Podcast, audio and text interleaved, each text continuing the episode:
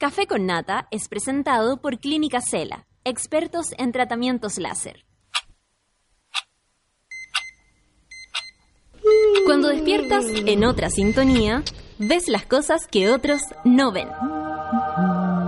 Si a veces sientes que estás viviendo en Mordor, o como diría mi abuelita, te sientes como chancho en misa, este es tu lugar. Bienvenido al grupo de contención más diverso de la historia. Para entrar, solo debes entregarte a escuchar al resto, participar a tu manera, reírte fuerte y comprometerte para buscar más misioneros para la comunidad. Agarra tu taza y sírvete un buen café con nata. Que ya está aquí nuestra guía espiritual, Natalia Valdebenito. Hola. había hablado, pero había puro copuchado nomás con la sol, entonces estaba hablando como así.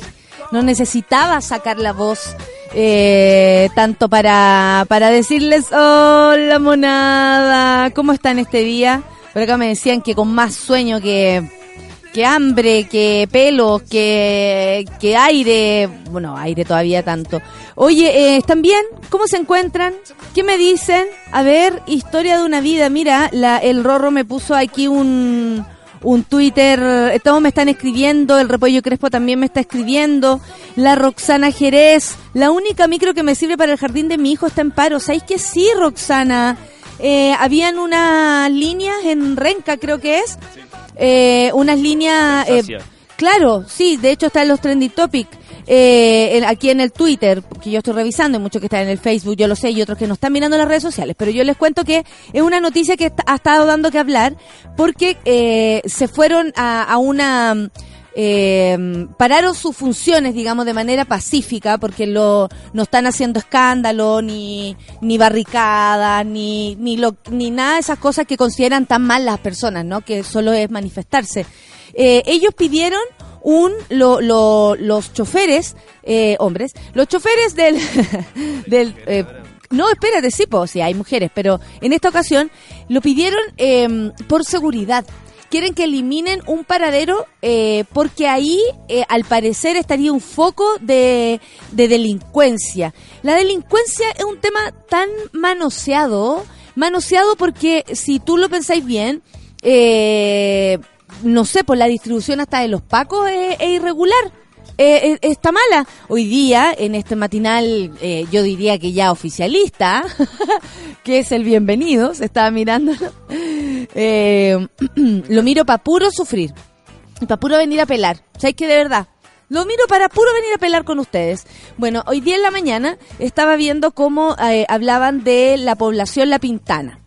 Y eh, bueno, y, lo dicen así como de nuevo, ¿no? Bueno, esto cuenta con eh, la mirada eh, prejuiciosa de la gente, porque ahí vive gente decente, pero resulta que toda la vida ha sido un foco de delincuencia. Ya, ok. Pero resulta que La Pintana tiene una comisaría y está en el centro de La Pintana, es decir, todo lo que pase en la periferia de La Pintana no está eh, al, al, al radio, ¿no? De estos, de estos carabineros. Tienen a un Paco por mil personas a uno por mil personas. Y han tenido reuniones, tuvieron reuniones con el ministro del Interior, el del gobierno pasado, eh, con el viejito de App, si lo recuerdan, y con eh, la comisaría y carabinero, el mismo señor Villalobos que se habría comprometido como eh, en el, verbo, ¿no? Ahí en hablar, oye, sí, en la conversa, que sí, claro, vamos a hacer algo. Pero en el momento de los que hubo, se firmó un papel que dice la petición de la ciudadanía, o sea, de, de, de, la, de parte de la población, de la gente de, de la Pintana, no es eh, posible realizarlas para nosotros. Y ahí es donde uno dice, o sea, hasta en esto hay desigualdad. ¿Cómo en tantos años, más allá de los focos de, de, delincuencia, más allá de los problemas reales de pobreza, por ejemplo, porque si nosotros relacionamos pobreza con delincuencia, nos encontramos con un problema social y no solamente con este problema como como que no, como que no nos tocara, ¿no? Como que no nos influyera, que tiene que ver con ah, los delincuentes lejos, que se vayan a sus poblaciones, lejos, a la periferia, lejos. Bueno, resulta que uno va un poquito más arriba y se encuentra con una villa de cinco casas con cuatro pacos. alrededor. ¿Han visto la cantidad de carabineros que hay aquí del domingo a esta parte en la calle? La cantidad de, de autos de pacos que andan en todas partes. Bueno, si es así, si acá en el centro de la ciudad o eh, de Santiago o en, eh, en todos los alrededores que yo creo que tienen que ver con la moneda, no me imagino otra cosa. De verdad que, porque, ¿qué pasaba? El viernes, el viernes no estaba en esos pacos. Yo vivo en un sector eh, eh, bonito, todo lo que ustedes quieran. Y claro, pues ahí sí se pasea el carabinero constantemente y resulta que eh, que me cambié ahora, ya no vivo donde vivía antes. No me, hagan recordar eso. No me hagan recordar eso, que es un tema sensible para mí haber dejado la casa en la Soagilda, ¿ok? Eh, y resulta que es súper distinto, o sea, mm, además de la pobreza, además de la distancia, por ejemplo, de que esas personas a veces tienen de sus trabajos eh, o de lo o de la universidad, de los colegios, de lo que quieran, además de, de, de las conexiones, o sea que te demoráis un montón en llegar, de salir de ahí también. La seguridad, mm, o sea, no, como que las poblaciones finalmente no han sido tema de nadie. Y lo digo, o sea, esto acá es, visible, nosotros conocemos con nombre y apellido tal vez algunas poblaciones en Santiago, pero ¿qué pasa con todos esos lugares en regiones? También hay focos de, como le dicen ellos, ah, porque yo lo estoy diciendo con ironía, focos de delincuencia. Resulta que los delincuentes están en todas partes, en todas partes lo hemos visto. Eh, la frase de cuello y corbata existe, o sea, si vamos a definir a los delincuentes, anda, hay gente con, pro- eh, con graves problemas legales, con unos eh, papeles sucios, sucios, sucios a vista de la sociedad incluso, y están ahí en cargos públicos de lo más acomodados y de dueños del país. Entonces, Claro, si nosotros vamos a seguir con esa mirada, es como que vamos, a- vamos de nuevo a ver este problema en la pintana y yo digo, tengo 38 años desde que eh, eh, tengo uso de razón y veo las noticias y me importa mi país y me importa mi gente y todo porque cada uno es como es nomás. Hay cosas que uno hereda también, parte de mis viejos haber heredado esta preocupación constante. Estoy escuchando que ese es el foco, que ahí eh, no hay nada y sigue habiendo nada. Entonces, a estas alturas, hay una suerte de voluntad de que las cosas sigan así. O sea, está bien, recursos, obvio, no los hay. Pero ¿qué pasa con esas otras comunas que sí tienen a los carabineros puestos ahí? ¿Por qué? Porque hay gente que tiene cosas de valor en sus casas. Porque hay gente que tiene autos. Porque hay gente que pone el grito en el cielo si no hay un carabinero para que la señora llegue tranquila y no le hagan el portonazo. Porque yo no entiendo que se proteja más casas acomodadas que una población donde claramente hay un problema de delincuencia. Es lo mismo paradero, son los mismos vecinos que le están robando a la gente. No sé, en bola de pasta, como se dice, la desesperación, ese es otro rollo. Y resulta que no están allá eh, el- la- la- los ejes de ayuda. Y así, así como salimos de ese, de ese constante prejuicio de haber nacido y crecido en un lugar con dificultades, o, o la gente que, que vive eh, en La Pintana, ¿ustedes se imaginan que es toda así? Yo estoy segura que no. Ni en La Pintana, ni en La Legua, ni en la ni en ninguna parte, ni en La Victoria, en ninguna parte. Nada de lo que ustedes conozcan es tal cual como se los dicen. Puede ser peor y pueden haber matices. Hay gente de todos los tipos que merece nuestro respeto, pero me llama la atención que la tele y todos como de nuevo el reportaje. Oh, La Pintana, foco de no sé qué y resulta que no hay una, una autoridad que diga, hey, más comisarías, como los pacos teniendo pero plata hasta por debajo de la nariz, no van a poner otra comisaría y es porque no pueden, no se atreven, no están capac- capacitados para resistir ante eso? ¿Cachai? Entonces es como, no sé, aquí le cuidan el, el- la, la, la vida al millonario, al que tiene plata, al que puede pagar algo. Sin embargo, los demás quedan absolutamente eh, desprovistos de, de, de seguridad incluso. Porque claro, no, dejemos allá el foco de delincuencia. ¿Qué pasa con la gente que eh, también corre peligro? ¿Cuántas abuelas, la- balas locas de día decían, un, eh, ¿cachai? Porque entre la droga y las armas y la necesidad, hay ahí una mezcla explosiva de, muchas cosas que, que se pasan a exigir. Y, y, resulta que, que nada, pues después aparece un tipo diciendo de candidato presidencial diciendo que tener armas en las casas podría ¿A quién le está hablando? A la vieja cuica que quiere además del Paco en el en, la, en el patio de su casa quiere tener una pistola para defenderse de quién? De cuando se asuste, de cuando le dé algo o le está diciendo a la misma gente de la Pintana que tengan todos armas para defenderse entre ellos y matarse entre ellos hay una gran, gran desigualdad en Chile, pero esta, eh, yo creo, y esto es mi opinión personal, está en cómo nos vemos entre nosotros mismos. El prejuicio, el juicio, la discriminación, las diferencias, la desigualdad es real. O sea, si ese sigue siendo un foco de lo que sea, de delincuencia y todas las chapas que le quieran poner, es porque eso sea trabajado para que sea así. Si no, ya se habría desintegrado, porque por voluntad de las personas estoy segura que ahí adentro hay una cantidad de gente valiosa que quiere, que sabe que donde vive es un lugar, bueno, peligroso, pero ellos no representan aquello. ¿Cachai? Son los vecinos. ¿Y qué hacer uno? ¿Responder por el vecino?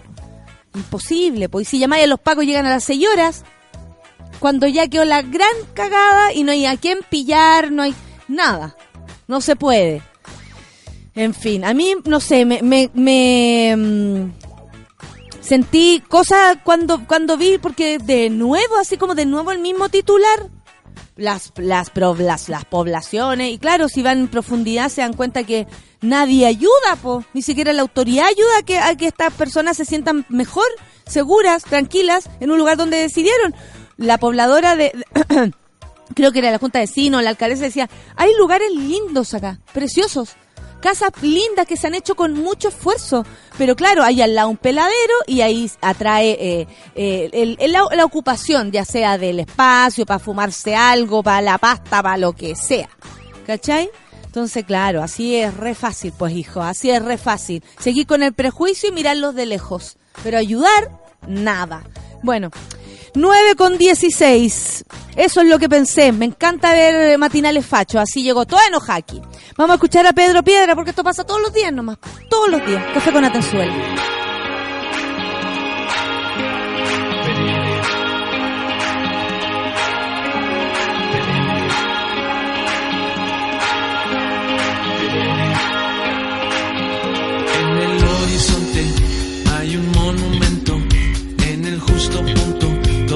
El sol se esconde, que llena de oro los ojos de los hombres y su cabeza con rayos de colores. Se ponen a rezar, se ponen a pelear, no soportan la presión, se los lleva un plato volador.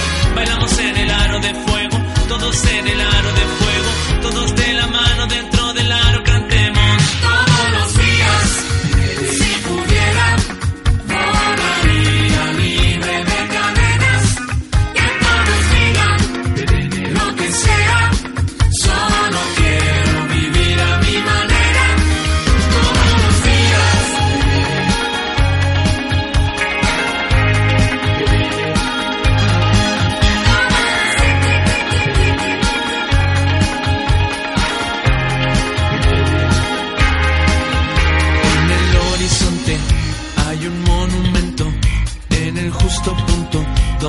el sol se esconde que llena de oro los ojos de los hombres y su cabeza con rayos de colores. En la pantalla estás y en el espejo también, presa en las azoteas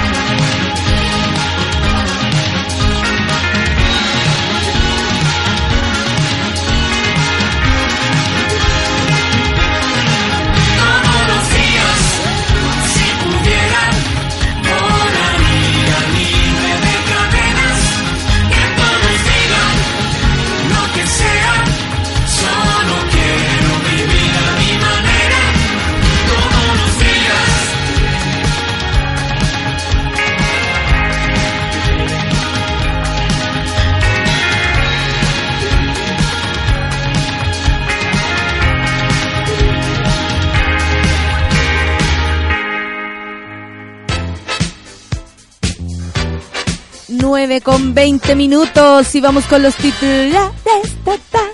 Oye, eh, tengo varios titulares, por ejemplo, que la diputada Pamela Giles eh, en familia y Carmen Hertz en derechos humanos liderarán eh, las comisiones en la Cámara. También tengo acá que los reos de Punta Peuco agradecieron, pantalones abajo, al ex ministro Campos por negarse a cerrar el penal. ¿No ven que él dijo que él había sido el que se había negado?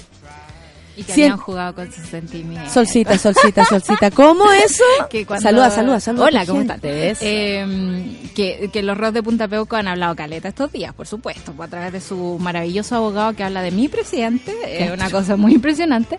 Y ellos estaban muy sentidos porque Michelle Bachelet había jugado con sus sentimientos, digamos, eh, con todos estos movimientos que hubo en Punta Peuco. Loco, no tienen sentido. ¿Qué sentimientos a decir? Amigo, ¿qué La familia incluso puede ser un poco porque los de echar de menos, Claro. los quiere, tienen el amor ahí involucrado, pero ellos... O sea, y, y de hecho hay algunos que ni siquiera saben dónde están parados, así que da lo mismo. Si los llaman a Colina 1 les va a parecer, ¡ah, genial! hay- Hay más gente, van a decir. Oye, Sol, pero ¿sabes qué? Te pedí que vinieras a conversar conmigo porque tú conoces... eh, a- a- ¿Conoces algo de Stephen Hawking? Le Conozco su pregunté. poco. ¿eh? Le pregunté a la Sol, ¿conoces? Es que tenía que serlo, porque es la Sol y sus conocimientos, que se toma café con nata y yo muy feliz la recibo. Cuéntame de él, cuéntame de él, ¿por qué, te, eh, ¿por qué sabes de él primero? ¿Por qué tú te interesaste en una persona como tan, y aparte tan interesante, si lo es? Eh, bueno, No es que sea insólito, ¿ah? Claro. Hasta tercero medio yo iba a estudiar astronomía. Ese era como mi foco en la vida. Así que ahí como que me fui interesando en los hombres de la ciencia, debo decirlo, porque la, la, la figura femenina no es algo que podáis encontrar en un libro siendo cabra chica en Santa Cruz, digamos. De hecho, deberíamos invitar a las amigas científicas otra vez para saber en qué están. Sí. ¿Te acuerdas? Yo la sigo mucho. Me Estarán encanta. por ahí, Aló, comuníquense aló, con nosotros. Aló, aló, esas tres. Oye, eh, Stephen Hawking murió a los 76 años. El mismo Le día dado- del cumpleaños de Einstein. No. Nació el cumple- para el cumpleaños de Galileo y murió en el cumpleaños de Einstein. Hoy el día de Pi. 3,14. No, el día del pi. El día del pi. ¿En serio? No. Esas coincidencias se dan mucho. Hoy día venía pensando. Qué maravilla. Que le- ahí, ahí, eh, ahí es donde me gusta el mundo, la vida y todo. Es como me encanta tanta ahí. ciencia para que terminemos con estas coincidencias casi astrológicas que me encanta, así como me, me- me- da mucha alegría. Bueno, él falleció naturalmente Claro. con todas las cosas que él ya venía acarreando, ¿no? Sí, llevaba Hace un 56 habían dicho que años. estaba medio delicado. Sí, o sea, él le habían dado como dos años de vida cuando le diagnosticaron esta esclerosis lateral múltiple, que en el fondo es una enfermedad degenerativa, eh, que lo dejó postrado, digamos, mientras él estaba como en sus preciosos años eh, estudiando física mm, ay, teórica. ¿Por qué nunca le dieron el Nobel, por ejemplo? Porque él no hizo nunca un, un, un experimento que probara algo. Él hacía física teórica, que es como física futurista, de lo que podría pasar, claro, claro, eh, claro. teorizaba sobre cosas como, si esto existiera, probablemente esto explicaría cómo funciona. Es es como, como una escalada de pensamiento maravilloso. eh, que, que- que es muy entretenido porque en el fondo tú te lo imaginas en su silla eh, con una cabeza exponencial al universo, abierta totalmente. Y, y- y quiero rescatar lo que dijo la amiga así de... La gente te está piropeando la canción, Solcita. Es que es muy buena. no, es que dan estaba hablando. ¿cómo se llama ella? La... Es que ya lo perdí porque yo estaba lo- escrito no, por sí, ahí. Yo no me acuerdo ningún nombre, por eso tengo Bueno, pero es la, pero la, la- su pareja, sí. su pareja que ellos se hicieron pareja según la película, cuando él todavía no estaba manifestando eh, síntomas tan eh, fuertes, ¿no? Porque ya después fue Degenerativo total. degenerativo Sí. y muy rápido. Sí. Eh, entonces acá había un Twitter que decía cuando ella se muera eh, voy a estar voy a estar mal porque eh, por sus cuidados, por su cariño, por su inteligencia, por sus aportes, por todo lo que ella hizo, no, eh, sin ella no habría no tendríamos de estas estas cosas. teorías. ¿Por qué Y- existe esa esa sensación?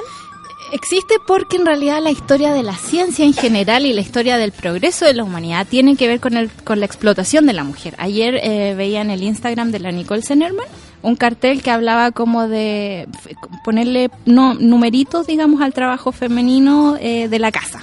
¿Ya? ¿Cachai? ¿Cuánto cuesta barrer no sé cuánto? ¿Cuánto cuesta eh, lavar los platos? Y hacía como una lista y decía al mes, en el fondo, el trabajo de un- que una mujer hace en la casa cuesta como 860 mil pesos. Eso es lo que se ahorra el Estado digamos, eh, eh, en, en términos de, de producción, y eso le da tiempo a muchos hombres para tener su cabeza, digamos, pensando en muchas cosas. En mi misma casa, lamentablemente, mi primo Gabriel, que es Eugenio, que le pagan por ir a leer a las bibliotecas, eh, La yo verdad. recuerdo que él se levantaba tarde, ¿cachai? Alguien le servía el desayuno, por las tardes Gabito tenía que estudiar, entonces Gabito estudiaba tranquilo, ¿cachai? Pero yo sí era llamada a que pusiera la mesa, a que, que, que es obvio, es súper obvio que la mujer tiene que estar para cubrir un montón de cosas que en realidad eh, podrían no cubrir. Así se entiende, como que es Así se obvio. entiende, claro. Entonces- o como que son las mujeres las que cubren ciertas cosas, bueno, Sí. sin los cuidados, sin, la, sin una mujer que lo amara. Y más allá Porque de eso, lo amaba, sino, da lo mismo. y lo inteligente que Sí. era, porque también era otra científica. era otra otra mina superpower. Entonces, independiente de que eso ocurra, de que esas son las condiciones ideales para trabajar,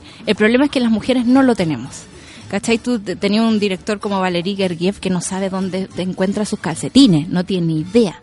Eh, un científico como, o sea, un filósofo como Slavoj Žižek, porque se pronuncia así. A lo ver, a ver, a ver, a ver de nuevo. Žižek, Zizek. un científico esloveno, o sea, un filósofo esloveno. Nunca que- pensé que iba a hablar en esloveno y ahora estoy diciendo Zizek. Zizek, que deja sus poleras en los cajones de la cocina. Freud era un mamón que su mamá le hacía ahí todo. tenemos, ahí tenemos la... la- Ahí tenemos un Zizek. ya está como el Zizek. claro. Deja el, salero, le tiene que... Oh, le cuesta hacer como el acto de tapar la- el, el azucarero y dejarlo arriba es Claro. más difícil que, que todo, te juro. O sea, es innegable que hay gente con talento y con trabajo. Increíble la vida y Pero que, bueno, tan eso- distinta la forma en cómo se enfrentan a la, a la vida ciertas personas. Claro. Y ahí es donde uno dice que, que maravilloso como cómo podemos ir eh, descubriendo que hay tantas formas de Hay vivir. formas de vivir, formas de vivir. O sea, imagínate No yo. todas son iguales, ¿cierto, Lucho? Dímelo No. tú también, que lo sabes, porque tú también te, tienes una forma distinta de Yo no me vivir al comprendo. resto. Tú no te Hoy comprendes. día amaneció no comprendido. No, No me comprendo. a mí mismo y no entiendo mi sistema. Pero es. Pero y es tu siempre, sistema, y siempre me, funciona. me- me lleva a buenos lugares. Sí, pues. ¿Cachai? Hay Hay, formas distintas eso. de vivir y él era un ser superior en ese aspecto mental, todos los demás lo reconocían y le daban el tiempo para que él se dedicara. entonces ese es el problema, digamos, con, con la diferencia entre los hombres y las mujeres. Porque el ADN nunca nadie reconoce a Rosalind, Rosalind Russell, siempre se me confunde con la actriz de Hollywood, pero es otra Rosalind, Rosalind Franklin. no, si está, Eh, da lo mismo, aunque nos diga eh, Juanita. Rosalind Cárcamo, Franklin, yo te voy a creer, bueno. a ella le robaron sus estudios sobre ADN y los otros giles son los que tienen el premio Nobel. Entonces, eh, hay una, una Uy, cuestión no que... me extraña que esa historia en algún momento tendrían que investigarla y me encantaría que las amigas tecnológicas de pronto saben aquello. Saben tanto, ¿Sabrá alguien, alguna mujer que nos está Yo escuchando? tengo una amiga, ¿Ya? la Pauli, ¿Ya? otra Pauli, que trabaja en la Antártica, que es científica, es bióloga. Y ella, porque allá son ahora? las, está allá, son las mujeres que se han dedicado a la difusión, que han sacado todo esto de la academia y te cuentan lo que está pasando. Ella podría explicarnos muy bien esta cosa si a hablar con ella. Claro, ¿cuántas mujeres inventaron lo que después hombres vi- vinieron a inscribir? Claro. Porque sabían a lo mejor la forma. ¿Cómo llegaron? Yo te ayudo. Y después vamos a la notaría. Y esto dice mi nombre, sacatás. Bueno, independiente de todo eso, Stephen Hawking lo que nos deja es todo un mundo para pensar sobre los agujeros negros, eh, una continuación de las teorías de la relatividad de Einstein. Él siempre estaba peleando con la teoría, digamos. La muestra clarísima y murió el mismo día Ay, del cumpleaños no. de Einstein, me encanta.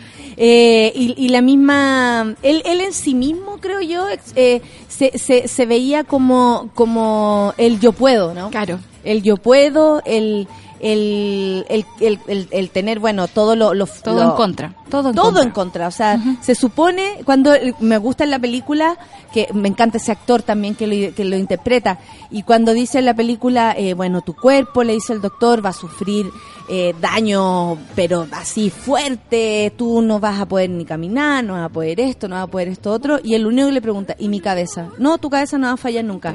Perfecto. Démosle. ¿Cachai? Y es súper o sea, lindo. Esa tener- escena de la película cuando él está afuera como recibiendo su diagnóstico afuera del de la del pasillo de la clínica es es lo que a mí me, de- eh, me dijo en una sola escena como el resumen, lo que es él, ¿cachai? Y después yo creo que a mucha gente eh, discapacitada le enseñó su propio ejemplo que se podía. Claro, no victimizarse. Yo creo que eh, es súper es súper loco pensar que a todos nos van a pasar cosas malas y todos vamos a tener una vida un poco miserable. Pero creo que con, con esa miseria uno Sí, toda la razón. Sí, es como yo de verdad no no pensé que iba a vivir una vida sin mi papá, ¿cachai? Eh, mi papá se murió cuando yo era muy chica y yo ahora grande pienso la media Heavy. biblioteca que tendríamos los dos locos. Cosa que voy a lograr después, pero bueno. Eh, pero dentro de No, lo pero que te dejó tengo, toda esa curiosidad. Sí, sí. Dentro de lo que tengo, lo que hay que hacer es tratar de ser feliz y aprovechar todo lo que hay. O sea, Stephen Hawking tenía súper claro el lugar donde estaba parado y co- con, lo que contaba, con sus materiales. ¿cachai? Eh, eso puede haber sido el tiempo que le- los demás le dieron, digamos, para que desarrollara su Sí, teoría. tuvo la suerte su de, que, de ser reconocido. Claro, de Claro, tener y ahí los nos medios preguntamos para si fuera una mujer la, la eminencia, la habrían dejado morir. ¿no? O sea, yo me acuerdo del, del, del Baldor cuando era chica, que me encantaban los monitos del Baldor y salía la historia de Hipatia de Alejandría, que salía ahí muerta a piedrazos, digamos. Una gran La, la Caro habla de la señora de Einstein, dice, esa historia también es muy buena. ¿Han Uh, visto la serie? Puta, verdad. que es buena. Dice, la esposa de Einstein que quedó embarazada y cagó toda su vida como científica mientras él se desarrollaba plenamente. ¿Quién sabe qué gra- a qué gran científica nos perdemos? Nos perdimos. Y nos estamos no. perdiendo. Si esta cuestión no para. Es- es- es- esa es la idea, que ahora no. No, po. Ahora ya no. Si tú tienes una hija, si tú tienes una sobrina que tiene eh, eh, eh, eh, ganas, que tiene ganas de investigar, que le gusta Dale la el lectura, tiempo, dale el tiempo. dale, créele. Sí. Créele, no le, no le, no le impongas, creo yo. Si una ves- funcionalidad. o algo, como o de alguien, que- o algo claro, como, y tú estás leyendo, no estás jugando. Claro. ¿Cachai? Es como, sí, es- Sí. como no criticar de, de los gustos de las personas. Yo creo que desde ahí podemos empezar a cachar qué es lo que le gusta al otro. Claro. Cuando uno le dice, ya, eso te gusta y te gusta bailar. No, o sea, y la persona se empieza a ver como eh, tratando de explicar qué es lo que es, qué Sí. es lo que siente. y acomodándose porque se supone que el mundo es muy difícil y también uno no, uno no quiere que los demás sufran lo que uno sufrió entonces ponte tú si una niña quiere bailar eh, y tú le decís ya pero igual estudia pedagogía en danza como para que te podáis parar en, la- en el mundo lo cual está bien pero si la loca quiere bailar nada más y no enseñarle a nadie déjela También, pues igual que un hombre. Sí.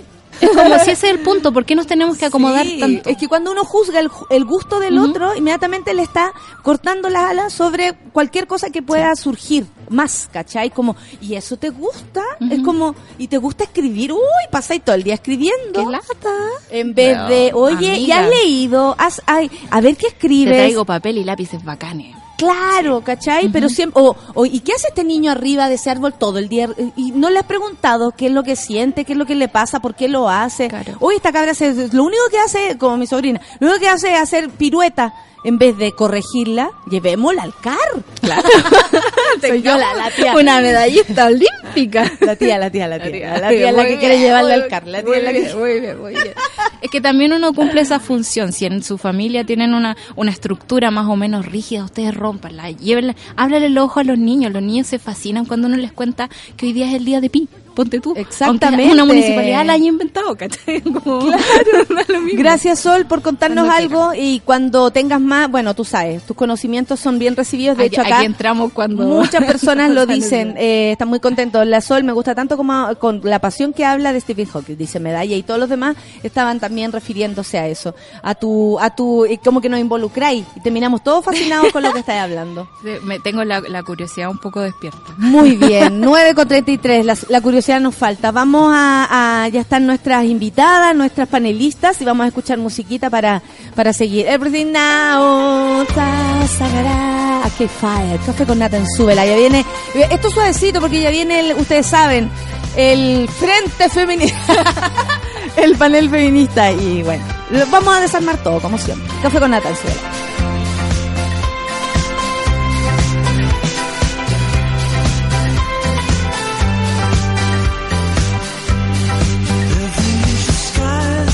Sky's got a star. Every inch of skin's got a scar. I can see you got everything now. And every inch of space in your head is filled up with the things that you read. I guess you got everything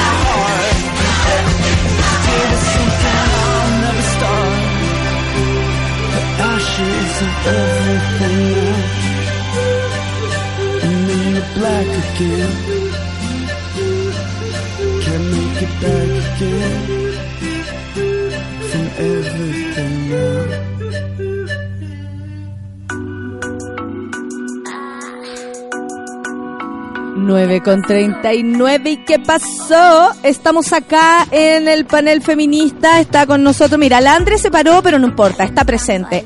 Alejandra Matus, ¿cómo le va? Muy bien. Acérquese ahí el micrófono. La quiero escuchar. ¿Cómo, cómo se encuentra? Anda muy estupenda. ¿Tiene otra actividad, otra charla? ¿Qué va a hacer? No, no, no, tengo charla, tengo vida laboral. Me tuve que sacar la chala, el, el short, La charla, los la llores. chala, los shorts. Porque ella Estoy sí que disfrazada de profesora, ¿Qué le de pasa a Alejandra claro. Matus ahora? Oye, ya estamos en presencia de nuestra invitada para, para... Hoy vamos a discutir de todo, Antonella, y eso es lo que me gusta de, de, de que participes en el panel feminista hoy día, porque vamos a hablar, por supuesto que sí, de Femcine, ¿cierto? Cierto. Cierto, pero también vamos a hablar con Antonella Esteves, que ya es una amiga, es amiga mía, pero también te la quería presentar Alejandra. Hola, ¿cómo se Hola, hola, hola, hola. Hola, Alejandra. Hola. Cuando no me sé los nombres de la gente y las tengo que presentar en lugares, yo digo, y nadie entiende nada, y cuentan lo mismo, así como, eh, Antonella. Antonella viene a conversar con nosotros y está también la, la Andre que después de las 10 de la mañana nos va a contar una novedad que tiene sobre su propia vida y también algo interesante. Vamos a aprender de eso. ¿Cómo mamá. está? Después de siglo hablando, güey. Claro. Hola. Y porque yo traigo, quiero- traigo mi test positivo. Ah. y porque yo quiero. bueno, vamos a empezar con la, con la Antonella porque después El vamos derecho a a, ser inconsecuente. a de- Por supuesto, siempre. Después vamos a, a desmenuzar todo, cambio de mando, no sé si han notado la cantidad de pacos que andan en la calle ahora. Brígido, todo cambió. Sí, pero ¿quién los manda? Ya sabemos, No, no hay pues, jefe, hija. sí, no hay jefe. ¿Verdad? No hay jefe. Claro, eh, salieron a la calle y no tienen nada que hacer en la oficina. no hay pega. que pusieron el modo automático. Claro, el modo automático lo claro. Vamos a salir. Del 20 al 25 de marzo se realizará la edición, la nueva edición, ¿cuál? ¿Qué, qué edición es? Octava. Del FemCine. Eh, ella es parte de la creación absoluta de esto. Esto va a ser en seis comunas de Santiago, o sea, nos vamos expandiendo. Y eh, con más de 70 funciones gratuitas en 10 sedes. Las sedes después yo se las voy a dar porque eso es como la el, el dato como más duro. Pero Antonella, bueno, es un año más de esto. De nuevo el cine, el cine y la mujer eh, cine hecho por mujeres, pero también distribuido, mostrado, hablado, y pensado desde la mujer. Seguimos con esa compañera. Seguimos ahí. y además como la cita anual con la nata. con la radio, Ay, gracias a esto nos vemos, aquí. Lo intentamos en otras Si no tuviéramos programas de radio estaríamos cagados. Sí. Nos mata ahí en la radio. Ah, qué bueno. Te voy a ver. Te voy a ir a ver. Eh, sí, pues bueno, estamos súper entusiasmadas con, con esta octava edición del FEMCINE. Además que en estos años las cosas han cambiado. Cuando recién partimos, eh, nos preguntaban un montón, bueno, y ustedes seguro también lo han, lo han sentido así, pero ¿por qué están haciendo esto? Es necesario. Pero, pero ¿no les parece un poco exótico? Y partiendo con el mundo audiovisual, las mismas realizadoras nos preguntaban, ¿pero para qué hacer un festival de cine de mujeres? Eh, Qué loco que de, es de- la loco. misma industria se lo pregunten cuando, o sea, como que como que ahora nos ha aparecido una necesidad. Es Y, que y está y normalizado. po. Está normalizado como tantas otras cosas. Entonces nuestra manera de argumentar eso era básicamente ni siquiera con sensaciones, sino con datos. El dato es todavía.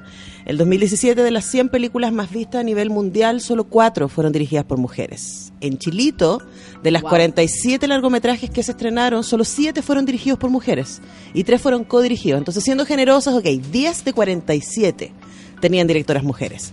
Eh, este año, después de Wonder Woman y después de que las tres películas más vistas del año pasado tenían protagonistas mujeres, solo 3,3% de los proyectos de los grandes estudios tienen mujeres eh, en la dirección. Entonces, falta un montón para poder decir, ok, las mujeres estamos siendo representadas delante y detrás de cámara eh, en el mismo nivel que los varones. Faltan tres cuartos. Solamente. sí, claro. De, O de sea, 40 ah, faltan tres cuartos. Solamente, claro. Así que tenemos tenemos tarea que hacer y el festival se instala ahí. Bueno, am- amamos el cine, entonces básicamente es usemos las películas para mirarnos y para conversar. Especialmente en este contexto, yo creo que el año pasado fue súper interesante, especialmente para los que nos interesa el tema del cine, lo que pasó en Hollywood con el caso Weinstein y después con Me Too y después con Time's Up. Básicamente es decir, bueno, dejemos de normalizar lo que hasta este momento hemos dicho, ya, bueno, sí, el productor se seduce a la chiquilla y bla, bla, bla. Es como, ya, pero si eso se sabe. Sí, pero si cachado, mundo pero sabía. si eso se sabe. Ay, pero si es así. Como lo mismo que uno ha escuchado con los jefes. Así, sí, así no lo agarré mucho. Sonríe nomás. Bueno, esa misma usted dijo, ya, suficiente. Eso, de eso trata el Time's Up. Pero de alguna manera también te obliga a pensar, ok, ya, si esta persona que considera a las mujeres un pedazo de carne a su voluntad, es la persona que está tomando las decisiones sobre los guiones, sobre las películas que llegan a los Oscar, ojo con el tipo de cuentos que nos estamos contando. Claro. Entonces, es un momento... Desde el cine se, se luce a una mujer con ciertas características. Absolutamente. Con prejuicios, con todo eso, o sea, todos sus prejuicios, toda su locura está, impuesta, está impresa en el cine y nosotros, oh, consumimos todo eso. Y nosotros nos, com- nos compramos Sí, todo el cuento. ¿Y cuál es la mujer que estamos mostrando? Me refiero, a eso nos estamos refiriendo, ¿no? Porque Exactamente. a la presencia de mujeres y a la historia sobre mujeres, narrada por mujeres, pero ¿cuál es la mujer que narra y cuál es la mujer que se muestra, ¿no? Como- Claro, claro. Porque además tiene que ver con quién tiene el poder del relato. Claro. Yo creo que esa cuestión es muy, muy, muy potente y yo creo que eso está quedando en evidencia. Porque si el 95% de las cosas que vemos está contada desde el hombre blanco, heterosexual, rico, de primer mundo, que habla inglés, estamos armándonos con un imaginario que no es propio y Claro. además estamos perdiendo una cantidad de riqueza en términos culturales, en términos de perspectiva, que hoy día nos hace súper falta. Es como un prejuicio añ- añadido que no te das ni cuenta que introducen en tu mente. Por eso está tan normalizado. Ah. como un filtro. Por eso las protagonistas todas tienen boobies. Exacto. Ninguna como nosotras cuatro. De hecho, Estáis preparando Sí, el ¿cómo meme. no? estáis preparando el meme. ya nos van a tirar el meme. ahí viene, ahí. sí, Ahí Antonella, tenés que saber que cuando nos sacamos la foto después aparecen los todos los que nos odian. No, Pero me parece hermoso, me parece hermoso. Sí, no, yo elijo personaje. Me parece parece igual, y me no. siento muy honrada de esa parte de la foto esa parte del meme. No, y aparte bacán, la nace con el pelo así. Ahora vamos a hacer las Spicer, pero cuando le faltaba una. Perfecto, aquí estamos. Cuenten conmigo.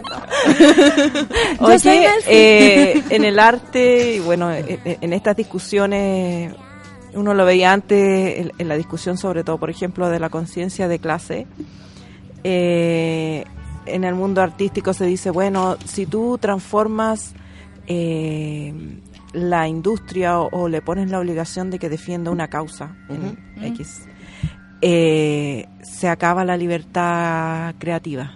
¿Qué, ¿Cómo te paras tú frente a ese argumento al- en el hecho de crear un- una instancia que tiene una causa que es la mujer? Mm. Yo creo que hasta ahora no hemos tenido libertad, ese es el prejuicio. O sea, cuando dicen es como, sí, pero ahora ya no vamos a poder decir ciertas cosas, como, hmm. Eh, el otro día tuve una discusión muy interesante con un amigo que estaba tan preocupado, pero tan preocupado por las niñas que ya no iban a poder competir en RIF. Estaba tan preocupado por las niñas, y honesta, y un chico bueno además, eso que eso era como lo que me no, pero eso, es- eso es lo que conmueve, mire este, güey. Yo no así de- Y me decía, y las chicas que, pucha, y, y las chicas que de verdad quieren ser promotoras de Fórmula 1, ¿por qué le están cortando su libertad de promotoras de Fórmula 1? Y me acordaba de ti, amigo, que te. Pero es verdad, es es súper eh, está súper masificada esa opinión. Esa opinión, y es como, pero ¿por qué las mujeres no pueden? Entonces yo se lo explicaba con Manzanita, menos mal que llevo muchos años haciendo clases y colega con la Alejandra, eh, y le decía, mira, si el tema es, la mujer puede tener derecho a sí misma a instalarse en un lugar como eso, la mujer puede decidir prostituirse. Es un tema súper complicado, pero tiene que ver con su decisión, pero esa decisión es una decisión de contexto. que es una, una discusión en, en torno a la cual el mismo feminismo se divide. Por ejemplo, respecto a la prostitución. Exactamente. Puedes o no disponer de tu cuerpo y explotarlo, digamos. Ahora, yo le decía, el problema con esto es que algo como Miss Reef o algo como la Fórmula 1 no está derechamente instalando el, el cuerpo femenino como un objeto de intercambio mismo, sino lo está mediando para vender otra cosa. Y yo le decía, y ese es el está usando, claro. O como un espacio de libertad. ¿cachai? claro. O como el lugar que ocupan en la Fórmula 1 las mujeres. Sí, po. Claro. El Adorno. único lugar. Aquí están, si están ellas, con le traiga las medallas, corte la, corte la, la- Y no la- hable. Y no hable, por supuesto. Bueno, que es un poco lo que pasa con las mujeres en el mundo. Vamos a tener una película que se llama Geek Girls en el festival, eh, donde habla acerca de las mujeres en el mundo geek. Las gamers, las mujeres que se Qué disfrazan. entretenido. La película Qué está súper, súper buena. Miércoles 21 a las 17 en la Casa Central de la Chile. Eh, y, por ejemplo, ahí hablan de las mujeres que eh, hacen cosplay. Y que son el único espacio donde las mujeres son realmente aceptadas en este mundo. Pero el Claro. cosplay es objetivación máximo. Te disfrazas de Sailor Moon, ¿cachai? Faldita corta y no sé qué. Entonces, finalmente, lo que yo trataba de argumentarle, y volviendo a la, la pregunta de Alejandra, es, mira, si el tema tiene que ver con cuál es el entrenamiento que nosotros como individuos estamos recibiendo respecto al cuerpo femenino, hombres y mujeres. Nosotras estamos, o sea, los dos estamos perdiendo, porque el hombre dice, ok, esta chiquilla está ahí de gomero, fantástico, y por lo tanto las mujeres está acostumbrado, no, se Claro. lo, ha- no lo ha pensado nunca. bueno, pero cuando nos detenemos a pensarlo, decir, mira, ¿qué, es, ¿qué lugar ocupa ella? Es un lugar absolutamente secundario, es el arrocito, y es un arrocito que además tiene que tener ciertas características, porque no cualquiera puede ser ese arrocito, que es el mensaje para nosotras. Nosotras cuatro no. No, Oye, ahora menos mal, porque, antes ni después. menos mal. porque- Depende, depende del cosplay. Depende la raza. Oye, pero. Depende del pedazo de carne. Depende del pedazo de carne. Siempre va a depender de eso igual. Es verdad, ahí podríamos estar más, objetivación. ahí podríamos estar más dispuestas a ponernos disfraces y cosas así. Oye, pero lo que te iba a decir es que eh, cuando tú hablas de estas gamers, bueno, yo no he visto ese- esa película, pero... Por favor, ven a que verla, se- Andrea. Sí, no, la vamos a ver. Eh, que se disfrazan, que hacen cosplay, que se disfrazan como los monos animados, digamos, como Sí. los que ellos siguen. Igual hay una instancia en ese en ese vestirse de o volverse de que igual encuentro que es liberador y que va un poco más allá de la cosificación. Te lo digo a partir de que, bueno, hace un tiempo atrás yo escribí un libro sobre las tribus urbanas y me tocó investigar sobre los otaku, ¿cachai? Los otakus tienen esta práctica de, no necesariamente todos los otaku hacen cosplay, que son a quienes se disfrazan de los monos animados o los animes, en fin, sino que eh, además hay torneos, hay Sí, como sí. toda una cultura en torno a- al disfraz, ¿no? Al ser alguien. Y yo pienso que que ¿por qué vamos un poco más allá del- del- del- de la objetivación? Porque ellos tienen la capacidad de edi- autoeditarse, de ser quien ellos quieren ser, independientemente de que sea una ficción lo que ellas quieran ser. O depende, o, o- incluso o- a ellos. o da lo mismo como sea tu cuerpo, pero tú te disfrazas igual como Totalmente, la mujer, con sí, igual con la minifalda, igual con Una el de por 200 ejemplo. kilos, Que No, se absolutamente. eso, de eso, hecho, eso. hay un caso, una Claro. de la película sigue a De de varias a varias mujeres que hacen distintas cosas. Y hay una chica que hace cosplay y ella es fantástica porque ella también es una chica grande eh, y ella s- la- se hace una sesión de fotos vestida de Ramona que es increíble y otra de la madre de los dragones, eh, Daenerys herself. Y claro, y ella dice, yo recibo muchas críticas por esto, pero esto es mi cuerpo, es mi Claro. ejercicio. Entonces de nuevo volvemos, es como nuestra relación o mi relación, por ejemplo, con el maquillaje y con la ropa, que es algo que a mí me encanta jugar con, eh, pero es una decisión mía, para mí, y no en es mi juego. no es no te define digamos no es Claro. tú así no no es define, claro. claro Y yo aún tengo- así tienes Es claro, que claro, no, no porque te pongas uno escote, eres Eh, lo que eh, todos claro, piensan. eh, Eres un par de pechugas Eh, de- disponibles claro, para el que pero las quiera tienes todo agarrar. tu derecho digamos, a hacerlo. Pero el tema tiene que ver con, por ejemplo, yo tengo o no tengo trabajo si me maquillo, por ejemplo. Claro, Ese como es el para tema. optar a otras posibilidades. tema. Es claro, es cuando es, es la única vía de entrada. Y en el caso de la de los gamers, y, y, y lo digo porque mi hijo es Muy Va- para allá, va muy, para allá. Muy muy gamer. techie. Se viene el Alejandro Taco. Pero eh, yo me imagino que, eh, o sea, culturalmente al hombre le aceptamos ese tiempo de ocio.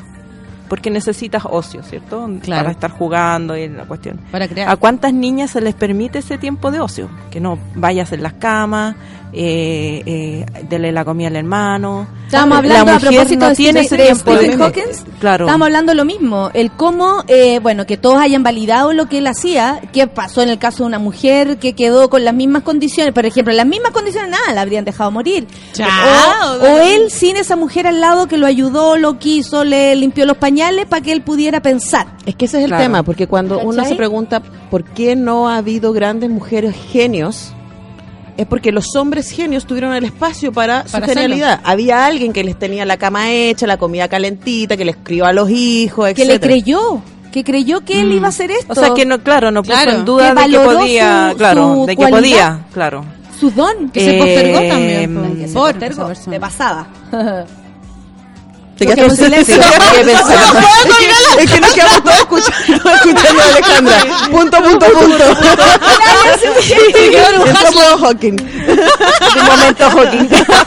Fue un homenaje, fue un homenaje que ustedes no vieron, pero las masas performance que se estaban dando además. Voy para allá, voy para allá, ustedes no saben. Esos son los problemas que tengo en mi vida privada, pero voy para allá. Tuviéramos No, cámara aquí que Bueno, eh, lo que quería decir es que el talento es una cuestión de que siempre se dice que el talento cuando existe, de todas maneras va a florecer. Que el, que el talento, los genios, digamos, igual se van a descubrir. ¿quién dice que- eso? Un hombre. En, gen- en general es como el lo dicen las mujeres también, si es, un- es como un estado eh, natural de es que no hay mujeres genios porque no hay, digamos, porque no hay mujeres genios. Entonces yo creo que el tiempo, el, el, eh, este tema del ocio, del tiempo que tú necesitas para participar en política, para leer los diarios, para Pensar. pensar, para crear, para hacer un libreto, para todo el tiempo previo, antes de que se te ocurra la genialidad, para ensayar y fallar, ensayar y fallar. Eh, ese es el tiempo que no tienen las mujeres. Para pensar lo que quieres hacer también. Claro. O sea, porque me imagino que con Para tanta obligación a veces no claro. tenés ni, ni, ni- O ni- sea, no, sa- no- no sabes cuál es tu habilidad. Hay para un solo camino y en, es- en ese sentido, Para por ejemplo, en, en el mundo geek o en Fórmula 1 o en, o en la empresa privada, el camino para la mujer es uno nomás. No se abren los otros caminos. Y por esto también el techo de cristal del que tanto se habla, porque finalmente hay una desconfianza en las mujeres. Es muy común que en una entrevista de trabajo te pregunten si piensas tener hijos. Claro. Y ahí, listo. O sea, a un hombre no le preguntan. si Oye, cuando yo hijos. entré a trabajar a la tercera, el año 96, me hicieron test de embarazo.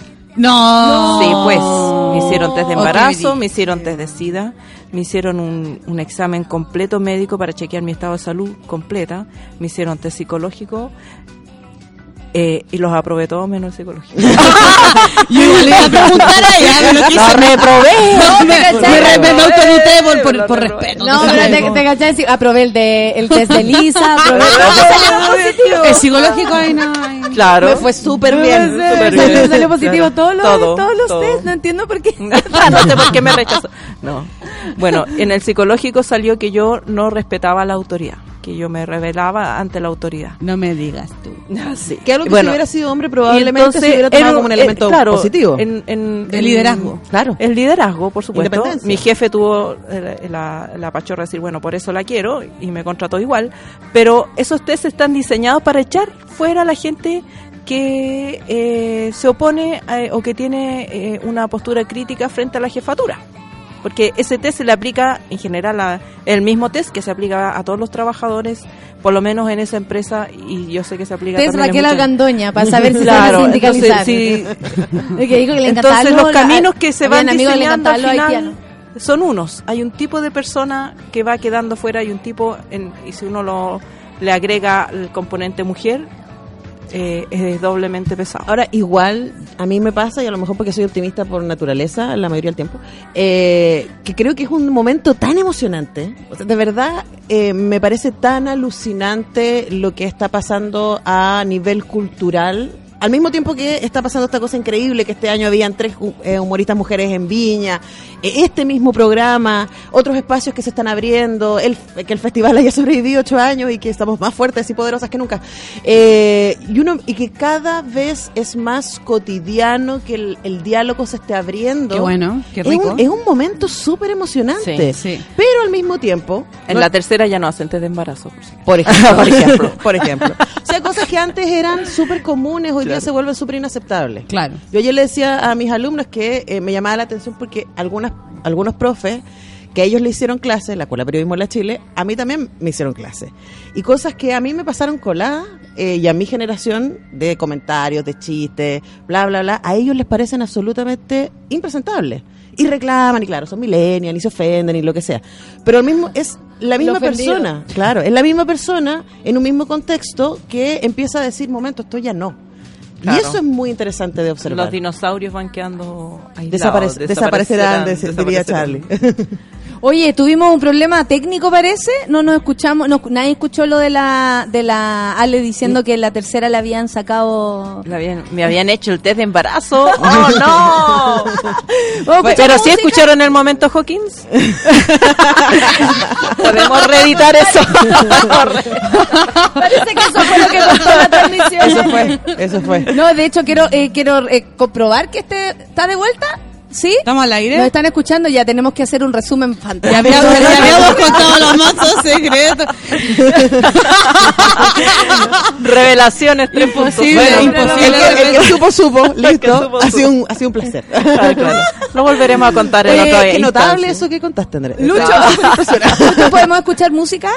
¿Sí? Escuchamos música entonces para que siga- eh, para que todos vuelvan a la, a la transmisión, sepan que estamos acá. Vamos a repetir la- las cagüines que cuando ustedes no estaban escuchando se escucharon aquí y pudimos, eh, no tienen idea todo lo que pasó.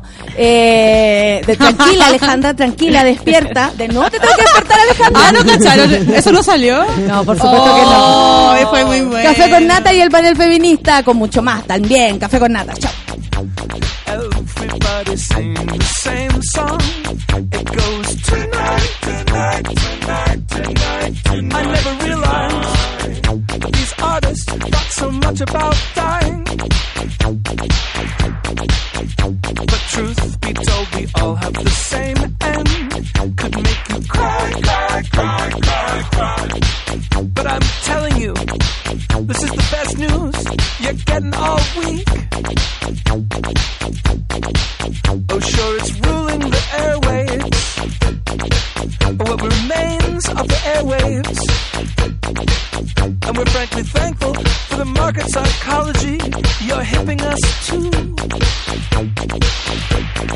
And all the hits are saying the same thing. There's only tonight, tonight, tonight, tonight, tonight. Man, life is finite. But shit, it feels like forever. It feels like forever.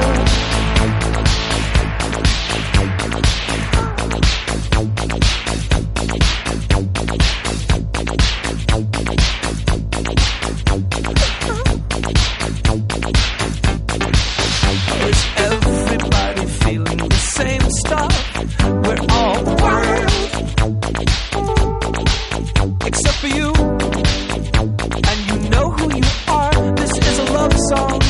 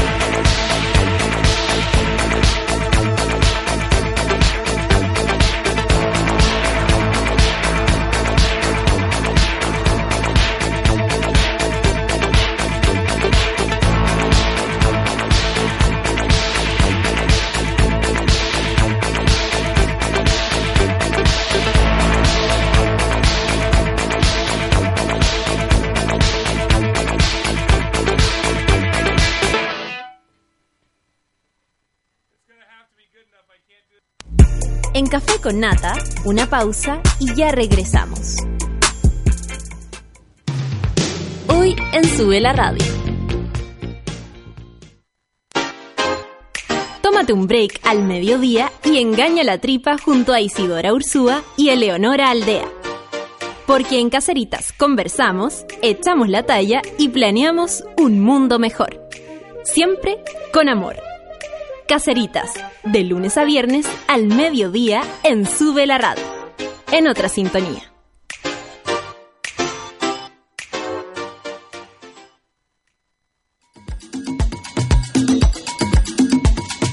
Hoy, a las 4 y media de la tarde, Fabricio Copano te ayuda a lidiar con ciertas emociones y administrar las paradojas de la vida. Escucha FOMO, Fear of Missing Out, solo por Sube la Radio.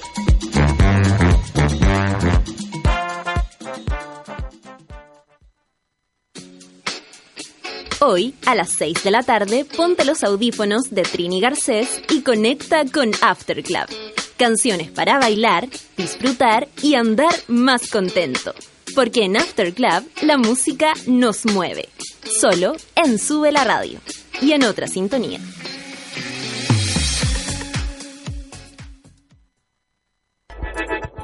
Llegó la hora en Sube la Radio. 10 de la mañana. ¿Has calculado la cantidad de tiempo y dinero que gastas al año depilándote? Ven a Clínica Cela por tu evaluación gratuita y conoce el mundo de beneficios que Clínica Cela entrega para tu piel. www.cela.cl Clínica Cela, 12 años de experiencia en tratamientos láser.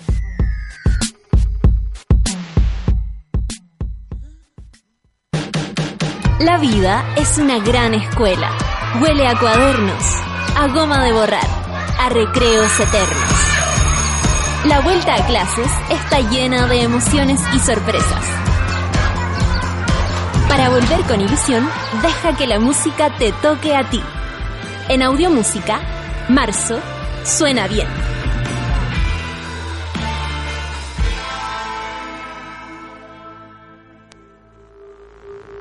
Ya estamos de vuelta en Café con Nata.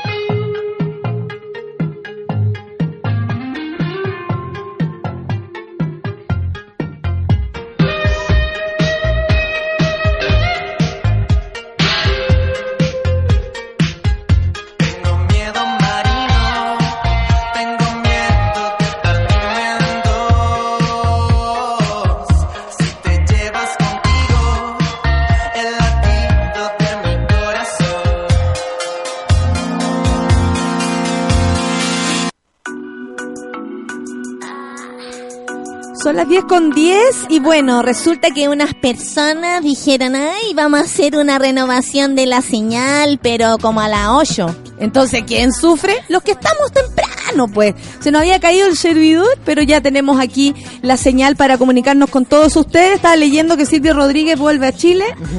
¿Qué, le- ¿Qué les parece? ¿Te molesta, mi amor? Y todas Oye, esas cosas. no, no me toque a Silvio. Eh. Ah, no me Yo toque sabía, a yo Silvio. sabía que ahí no me había- toque. yo sabía Ya- que ya estoy juntando plata para ir. Ahí hay pipí especial. Pipí especial, sí. Oye, Antiguo, antiguo. tenemos muchas cosas que hablar, pero quería rec- eh, recordar por qué está aquí la Antonella y que nos digáis, eh, por ejemplo, las películas con más llamativas, o por lo menos para ti, porque yo creo que de las muchas que te llegaron o les llegaron, tuvieron que hacer una selección. ¿Cuántas películas viste? Siempre me gusta preguntarle eso a los que hacen curatoría, porque después uno dice, ¿y cómo es tu vida? Claro. Antonella. 120 largos en un par de Oh meses. my. God. ¿Y cómo lo haces para organizarte? Así como ya, hoy día ve, me siento al frente. Sí, pues básicamente. Le como- poní aparte no estaba adelantáis. Sí, o sea, no, honestamente, y esto está es como está súper blanqueado entre gente que programa, especialmente para competencias, es como que uno, yo en general soy respetuosa 20 minutos. O sea, si a los 20, 20 minutos, minutos ya no me agarraste, no me sedujiste. Si estoy pensando en los 20 Next. minutos en la hora, es por algo. Sí, claro. Y eso también es una súper buena medida. Como en la Eh, vida. Como en la vida, como en una cita. 20 minutos. Solo quería apuntar eso. Como como en la en la vida. Exactamente. A los 20 no, No pasó nada ya. En sí, la ya vida. no, no hubo, no hubo, no, no hubo marcha y no, No, Estábamos hablando que, eh, por ejemplo, la, el- los porcentajes de, de- de paridad que habían eran todo lo contrario a lo que nos encontramos en, otro, en otros paneles de hombres. Claro. Acá, ¿cuántas películas son dirigidas por mujeres, hechas por mujeres en el FEMCINE? En el FEMCINE este año tenemos 75 películas y de esas 75 películas, eh, 69 eh, son dirigidas por mujeres. Eja. Hello, dice la Hello, Hello, 69. y el resto son dirigidas por hombres, pero con temas de mujer, algo así. O sea, con protagonistas mujeres tenemos una retrospectiva y aquí los teléfonos se van a emocionar de, de John Cassavetes con Gina Rowlands. Eh, nosotros nos interesa mucho la colaboración entre hombres y mujeres en la vida real y en el cine. Y eh, la dupla Cassavetes-Rowlands hicieron un grupo de películas que transformó la historia del cine. Una mujer bajo la influencia, Gloria y eh, Opening Night. Eh, te las recomiendo ampliamente, Natalia. Yo creo No que se confundan con Gloria, es otra Gloria. esta Gloria es de antes, esta Gloria es de principios de los 80 y es una película que hoy día resulta bastante clásica y de hecho fue, fue de las cosas así como más formalmente clásicas que hicieron, eh, que es la historia de una mujer muy muy ruda que trabajaba para la mafia y, y que es muy independiente, sin hijos grandes, bla, y que por las casualidades de la vida se tiene que hacer cargo de un niñito latino al que la mafia le mata a toda la familia y que lo anda persiguiendo. Entonces es esta clásica película que hoy día la hemos visto muchas veces, pero en el 80 no tanto, y además Gina Rowlands, una tremendo pedazo de actriz. Y claro, y es la historia del encuentro de estos dos personajes tan distintos, tan solitarios, y cómo finalmente detrás de, esa dureza eh, también hay, hay mucha ternura. Está también, bueno, una mujer bajo la influencia eh, y Opening Night, que insisto, yo creo que tú la deberías ver, que es sobre una actriz eh, es sobre todo el trabajo y el peso de la demanda actoral, un poco. Y ella es una superestrella y está a punto de estrenar su última obra en teatro y todo lo que le pasa alrededor. Y cómo ella trata de, de agarrarse de lo que puede para poder sobrevivir esa noche. Es muy dura y es buenísima. Tenemos, esa es una retrospectiva, tenemos una... re- ¿Y una mujer ya grande ya? Sí, po. Todos los personajes, todas estas películas son... sí. Ella tiene sobre 40, te A mí, a mí como que debo decir que me cansa un poco la, la, la película sobre la mujer joven. No sé si les pasa, pero me encanta ver películas sobre mujeres grandes. Sí, claro. ¿Cachai? Como que ya, ya, ya vienen con un recorrido, con un dolor más, más, más honesto, ya saben qué es lo que les duele, ¿cachai? Claro. Como la, la, la que va descubriendo, no sé si, yo creo que es por mi edad también, ya como que ya está. Ya la vi, ya la vi. ya. Esa ya Pero la vi. ¿cachai, cachai que también está pasando eso a, a, a su nivel? Yo me acuerdo hace, no sé, cinco años atrás, eh, no sé, pues Glenn Close, por ejemplo, cuando ganó el eh, Emmy por esta serie de abogados que hacía, ella salió a recibir el premio y estamos hablando solo. Me encanta Glenn Close. Es lo máximo. Es lo máximo. Y así Siempre como, ojo, miren, todas las películas, todas las series nominadas son de mujeres sobre 50 años. O sea, aquí está. Y yo creo que eso sí ha ido cambiando. También es una lógica de mercado. O sea, se dan cuenta que ahí hay una audiencia, hay un público que está viendo, que está consumiendo y que ya está aburrida de la película teen, de la super chica, de, de la chica que quiere que la salven y no sé qué. Eh, el festival, sí, pues ya está cuándo. El festival va a tener, por ejemplo, también una retrospectiva de Elena Wertmüller, que fue la primera mujer nominada a Oscar a Mejor Dirección.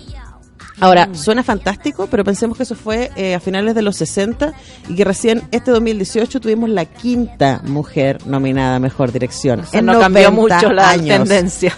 Y la primera vez que se nomina una mujer en Mejor Dirección de Foto. O sea, de verdad, la industria está tan, tan, tan atrás. Pero es interesante conocer a Lina Müller y ver eh, cuál era su propuesta en ese momento. Eh, Oye, eh, eh, eh, siempre yo creo, cuando uno ve cosas y dice, oye, aquí faltan mujeres, uno piensa, no las dejaron, lo hicieron con- eh, consensuadamente, así como las vamos a dejar afuera. Y ah, eh, eh, está la naturalidad de dejar afuera a las mujeres, como no tomar esta consideración. ¿Tú crees que esto fue como, eh, así viendo la industria y todo, como pensado, como dirigido, como no, las mujeres no van a tener lugar aquí por, o sea, nunca asumiendo el poder que podemos, podemos llegar a tener, porque son muy poderosas, no, nunca lo van a decir, porque somos muy pencas, ¿cierto? Transforman el poder que tenemos en algo como si fuera eh, malo. Yo Como- creo que pasan, yo lo veo a dos niveles. Hay una mirada así como, como consensuada de decir las vamos a dejar afuera. Yo, no, yo creo que está, por un lado, naturalizado en, en lo cotidiano. Entonces, yo veo a mis alumnas de cine entrar en primer año. Sí, yo quiero dirigir y quiero contar mis historias. Después me las vuelvo a contar en cuarto. ¿Y en qué está? ¿Y ¿Cómo, cómo va tu película? No, yo voy a hacer el guion, no, yo voy a hacer la producción, no, voy a hacer la dirección de arte. Y es como, ya, ¿y qué pasó con la dirección?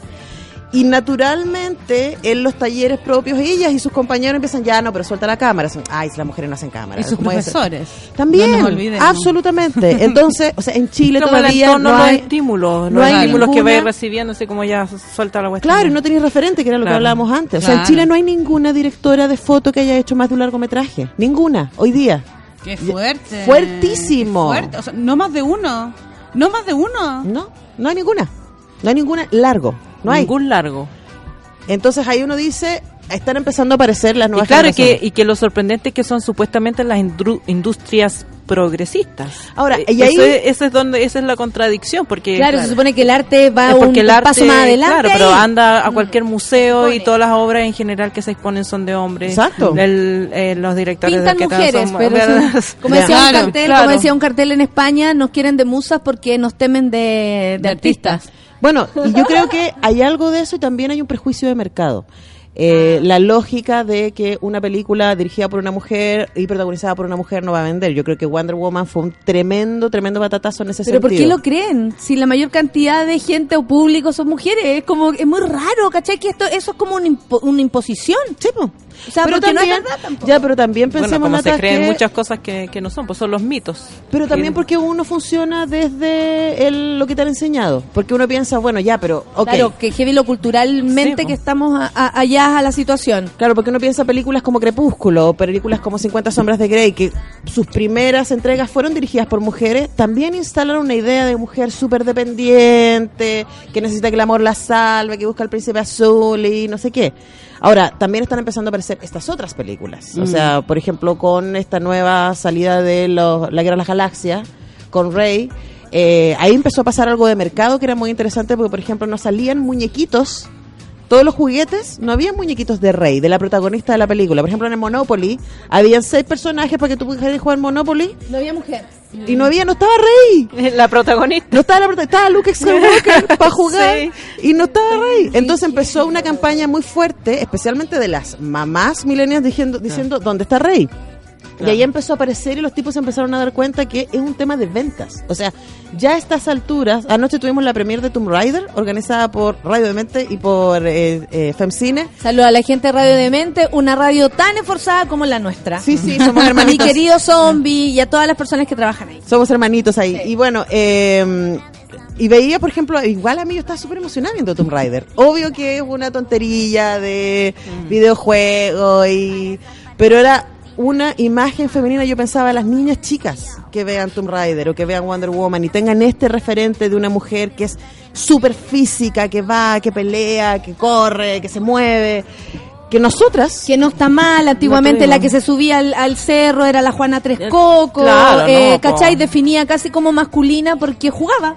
Porque Claro. tenía un cuerpo Sí. más para jugar. Porque sabía jugar. Y yo que no sabía sacar la chucha más. porque claro, porque la habilidad también se aprende, pues. Sí, pues. No, además perder el miedo. Tiempo, eso. tiempo para jugar, tiempo Y además para... la culpa. Sí, pues, la claro. culpa de, ay, pero yo no debería estar haciendo esto. Este no es mi lugar. Claro. Entonces a mí, me, Pensarlo siquiera, claro. a mí me entusiasma que hoy día existan esos referentes. Y son cine comercial, y son cine de gran industria, y lo que queráis. Pero yo ayer veía a Tomb Raider y decía, Pero "Está cuando lo, buenísimo". cuando llega la gran industria es que, que te das cuenta que la gran industria percibe que el mito es falso, de que, de que, de que sí efectivamente hay un mercado que eh, en términos de su propio interés sí hay un mercado Mm. que quiere ver protagonistas mujeres fuertes distintas del, del estereotipo normal, que eso como que está fuera de onda. Y eso Exacto. también es un cambio positivo porque Claro. ayuda a remover las cosas Es que los Pero también prejuicios... indica otra cosa. A ver. Como eso eso que tú perdón Va a hablar nuestra es- filósofa. no no no pero también indica otra cosa como el mercado se da cuenta de que hay cuando la industria se da cuenta que hay un mercado abierto a ver a esas otras mujeres que, que escapan al estereotipo, también quiere decir inmediatamente que hay un mercado, ¿cachai? O sea, que hay un mercado que, que tiene, un- o sea, que puede ser feminista, o sea, que, lo ¿Sabéis femini- que- que sí. el feminismo puede ser un mercado. Y puede Sí, vender. Y ese Sí, es el po. riesgo también, ¿no? Me, me pasó y me recuerdo que lo hablamos con a la salida del Festival de Viña, que yo venía con el discurso, para mí era, y lo hablamos con la Ale, que fue la persona que me entrevistó, que yo dije que me entrevistara, eh, ese año, porque, porque pude ver rápidamente el cómo las personas se querían apropiar del discurso, pero también de esta figura, ¿no? Una mujer que, ah, Ponerla feminismo, con Falabella. portada, falabela, Replay. falabela botas, ¿te acuerdas? Falabella, claro. Claro, y me ofrecían publicidad, portadas de revista y, y era hablar, eh, o sea, como que la excusa era hablar del feminismo, pero lucirlo y venderlo como cualquiera otra de las otras cosas. Y ahí fue cuando tuve que, o sea, caché el tiro en verdad, no me costó mucho porque era demasiado. Entonces dije, nah, aquí hay mercado. Claro. Sí, po. Aquí hay, aquí hay un negocio. Bueno, pero, business. pero piensa lo que esto hizo es un WOM. negocio. Piénsalo, Un nuevo que- nicho. Y me corrí, me, me salí de esto. Esperé, fue increíble, porque esperé hasta lo vimos. que, hasta, eh, gracias. Esperé hasta que, no costó nada eso sí, ¿ah? decir que no es súper más fácil. Esperé hasta que alguien de verdad yo confiara para poder hablar de, de otras cosas, eh, que fue la Ale en este caso, y aparte era un lujo para mí que ella me entrevistara. Hay que. Ah. Imagínate, weá. Sí. Eh, imagínate, weá. Las dos que hemos hablado de la vieja teníamos que estar juntas. Sí, pues, claro.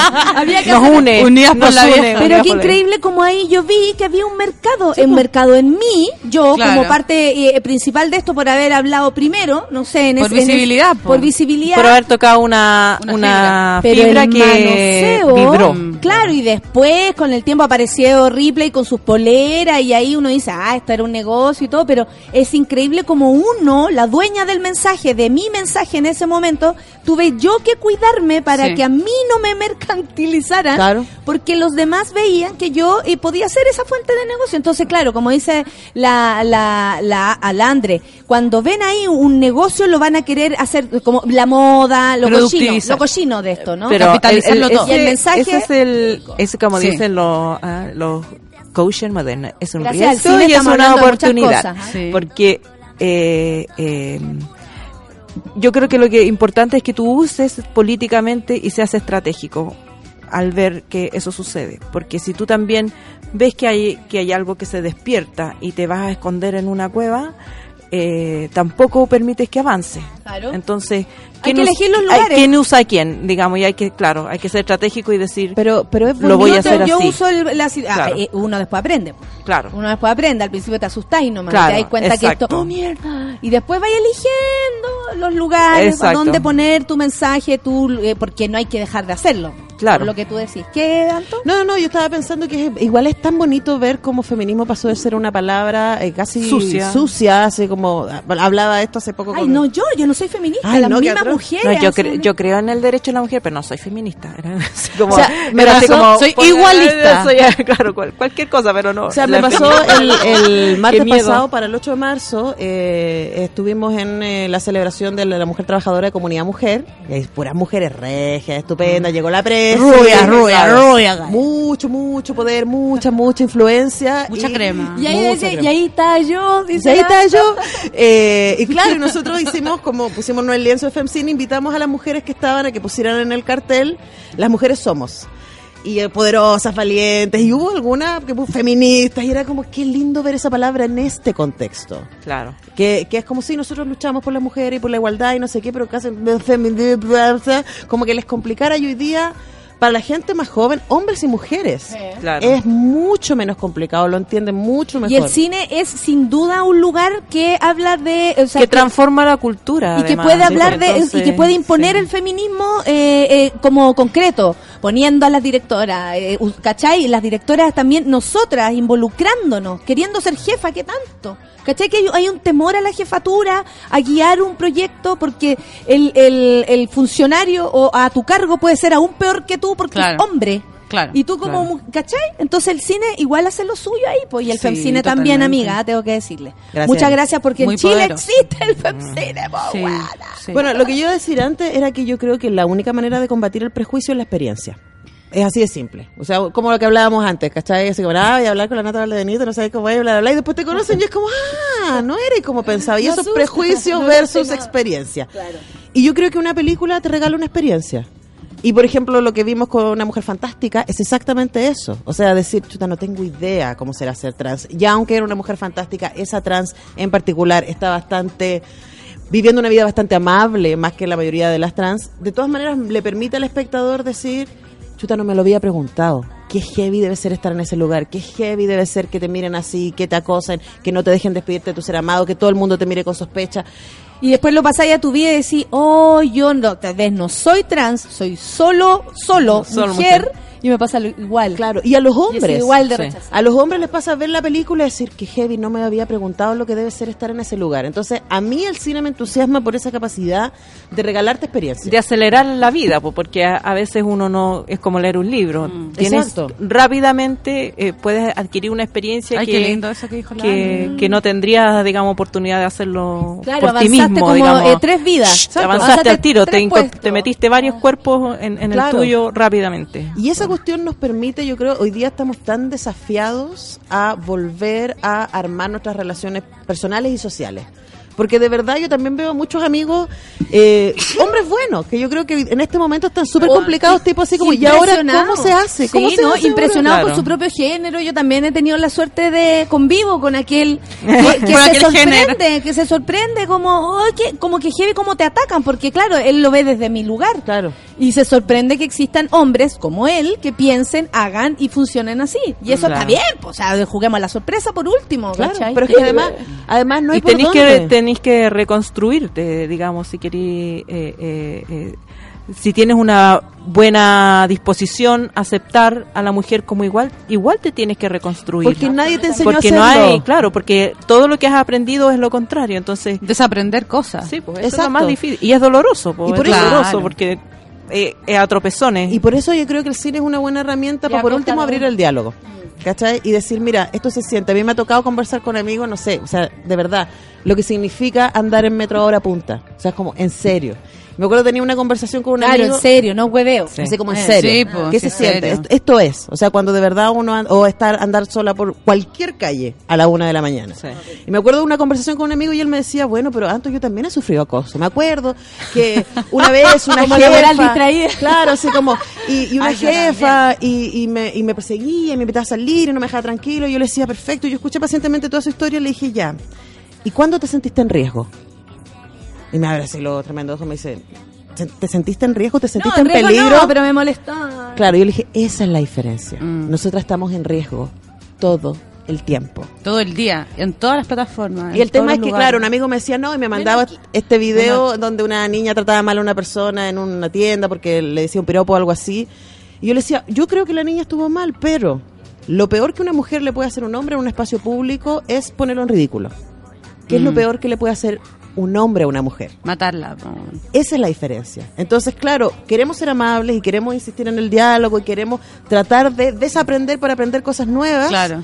Pero pongamos las cosas, a nosotras nos están matando. Sí. O sea, es así de simple. Todavía es un peligro salir a la calle, a cualquier hora. Eh, o a entonces, veces estar a en tu cualquier casa. hora y a veces estar en tu El casa. peligro está en tu casa. exacto. claro. Entonces ahí necesitamos con urgencia empezar a mirarnos de. Oye, gracias al cine hablamos de tantas cosas. Estoy muy me encantó emocionada. eso, eso que explicó Sí, la amiga aquí, sí. porque es muy importante saber La la, diferencia entre eh, a través de, esa- de la pregunta de si estás o no estás en riesgo, porque Claro. me parece súper útil para que nosotras las mujeres podamos ser capaces de distinguir espacios, ¿cachai? Exacto. ¿Cuál es tu lugar? ¿Cuál es mi lugar? ¿Cuál es el que yo uso? ¿Cuál es el que tú? O sea, como ¿Cuál es el no, que tú me das y no el que te empatar, tomas? no Claro. empatar el daño, No. ¿cachai? Porque no estamos en el mismo nivel. Pero además explicarlo. Porque no hay, nos enseñó a hacer tanto daño tampoco. Nosotros no tenemos en nuestra sangre la discriminación como, como, o sea, naturalmente no. La mujer eh, eh, aprendió otras habilidades, a unir, ¿cachai? A cuidar. A consensuar. Bueno, no sé. La Ale no. No, yo no creo en la bondad per se, no, creo en la bondad per no, se. verdad, no, esa no. bondad no. Pero otras habilidades, po. bastante... Pero atender, po, claro. como, A- el, como el habilidad, servicio. claro, en el cuerpo de una mujer o en el cuerpo de un hombre puede eh, eh, convivir el estereotipo y el, el- el patrón cultural Exactamente. igual. Entonces, el, el patrón cultural el que hay que disolver. Oye, eh, vamos a terminar nuestro panel de hoy eh, con el, el- el accidente de la señal, pero el podcast está absolutamente completito, bueno, bueno, bueno, bueno. hasta con un cagüín. Así que estamos felices. Bueno, bueno. Bueno, para mí siempre es un lujo compartir con Alejandra Matus, con Andrea Ocampo, pero también hoy día tuvimos la posibilidad y el lujo de compartir con Antonella Esteves, que es la, eh, junto con un grupo de mujeres, que eso es lo más lindo también, que porque nosotros sí sabemos compartir. Somos como eh, siempre Hasta hijas no únicas. en algunas ocasiones habrá que hacerlo. habrá que hacerlo también. No, pero a propósito del FEMCINE, el 20 es la inauguración, el 21 ya empieza. El 21 ya hay funciones en seis comunas de la capital. Estamos en Estación Central, en Santiago Centro, en Providencia, en La Granja, El Bosque y San Joaquín, con más de 70 funciones, todas gratuitas. Femcine.cl, yo me metí, está la gran programación, me acuerdo de las programaciones antiguas y, y era eh, menos. Y ahora hay más, hay más lugares y, están creciendo. Así que muchas Gracias. gracias, Antonella. Eh, también te pueden escuchar en Radio Demente, ¿no? Me pueden escuchar en Radio Demente con Chicas Demente, que es un programa de cultura pop feminista. De hecho, hoy día sale a las 3, también tiene podcast. Eh, y en cuestión de gustos, donde estuviste el año pasado y lo- tuvo tanto éxito la nota que nos votó la señal de Radio Demente. Es por eso no estamos yendo a la B ahora. Claro. Eh, Harto, y en. Radio Universidad de Chile también. Ah, ¿verdad? Pues hay una Ah. clásica voz de la Radio Universidad de Chile. No, sí, tenemos a la. Antonella. Cuática, cuática la Antonella. ¿Tú querías decir algo? No, no, yo iba a contarle algo, pero ya me decidí que no les quiero contar nada. Porque cuando Por- lo vas a Porque contar- cuando lo cuentes se los voy a contar todo. Perfecto, ya, perfecto. Como dice un amigo, te voy a decir algo, te lo voy a decir mañana. Eso. Esa es la actitud, el. Alejandra, ¿tú Sí. algo que decir? Eh, ¿Que se retiene en mi memoria? No. Gracias, Ale. Ay, me nadando en hormonas. Gracias por Gracias, venir. gracias. Estamos todas, amigas. Estamos todas en eso. Ya, eh, nos despedimos entonces y volvemos ahora con el baño de mujeres. Son las 10 con 33. Vamos a escuchar música que la tengo por acá, Camila Moreno, y no parar de ser. Uy, se me, se me olvidó la, la mención. Vamos a la vuelta entonces, Camila Moreno, Café con Atenzuela.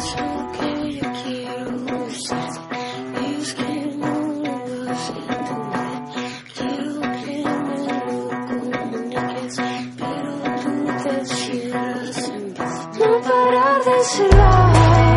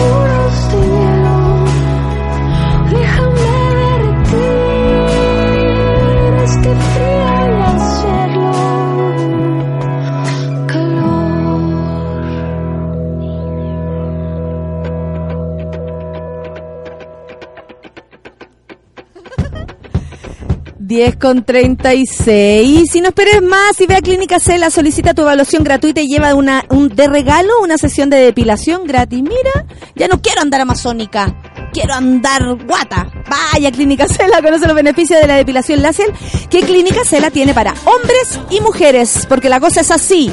Así nomás, www.cela.cl. Hoy estoy muy contenta porque hoy día llena de, lleno de mujeres esto, no me puede hacer más feliz. Eh, y estoy ahora con eh, Soledad del Río, pero no vino sola, lo cual me emociona muchísimo. Vino llena de colores, de amigas, que también quiero conocer sus nombres. Partamos por Soledad, ¿cómo está ahí? Bien, ¿y tú?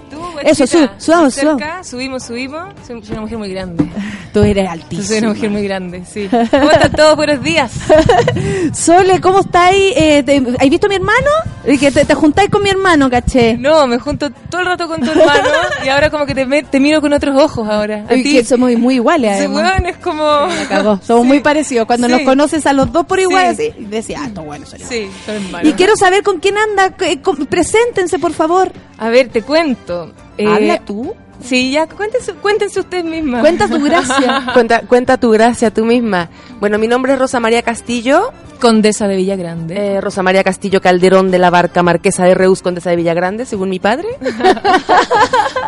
y bueno, yo soy actriz, eh, hago teatro y estamos aquí trabajando con las chiquillas hace unos, Unos añitos, años hace Unos unos añitos. Ahora con más fuerza. Ah, claro, ahora Sí. como con más power, pero venimos gestando esta idea como de, de, de, de compartir, de apañarse, de, acompañarse en los caminos y en las búsquedas, en nuestros distintos lenguajes artísticos, desde nuestras trincheras, nuestros sueños, nuestros anhelos, nuestros miedos, nuestros obstáculos, todo.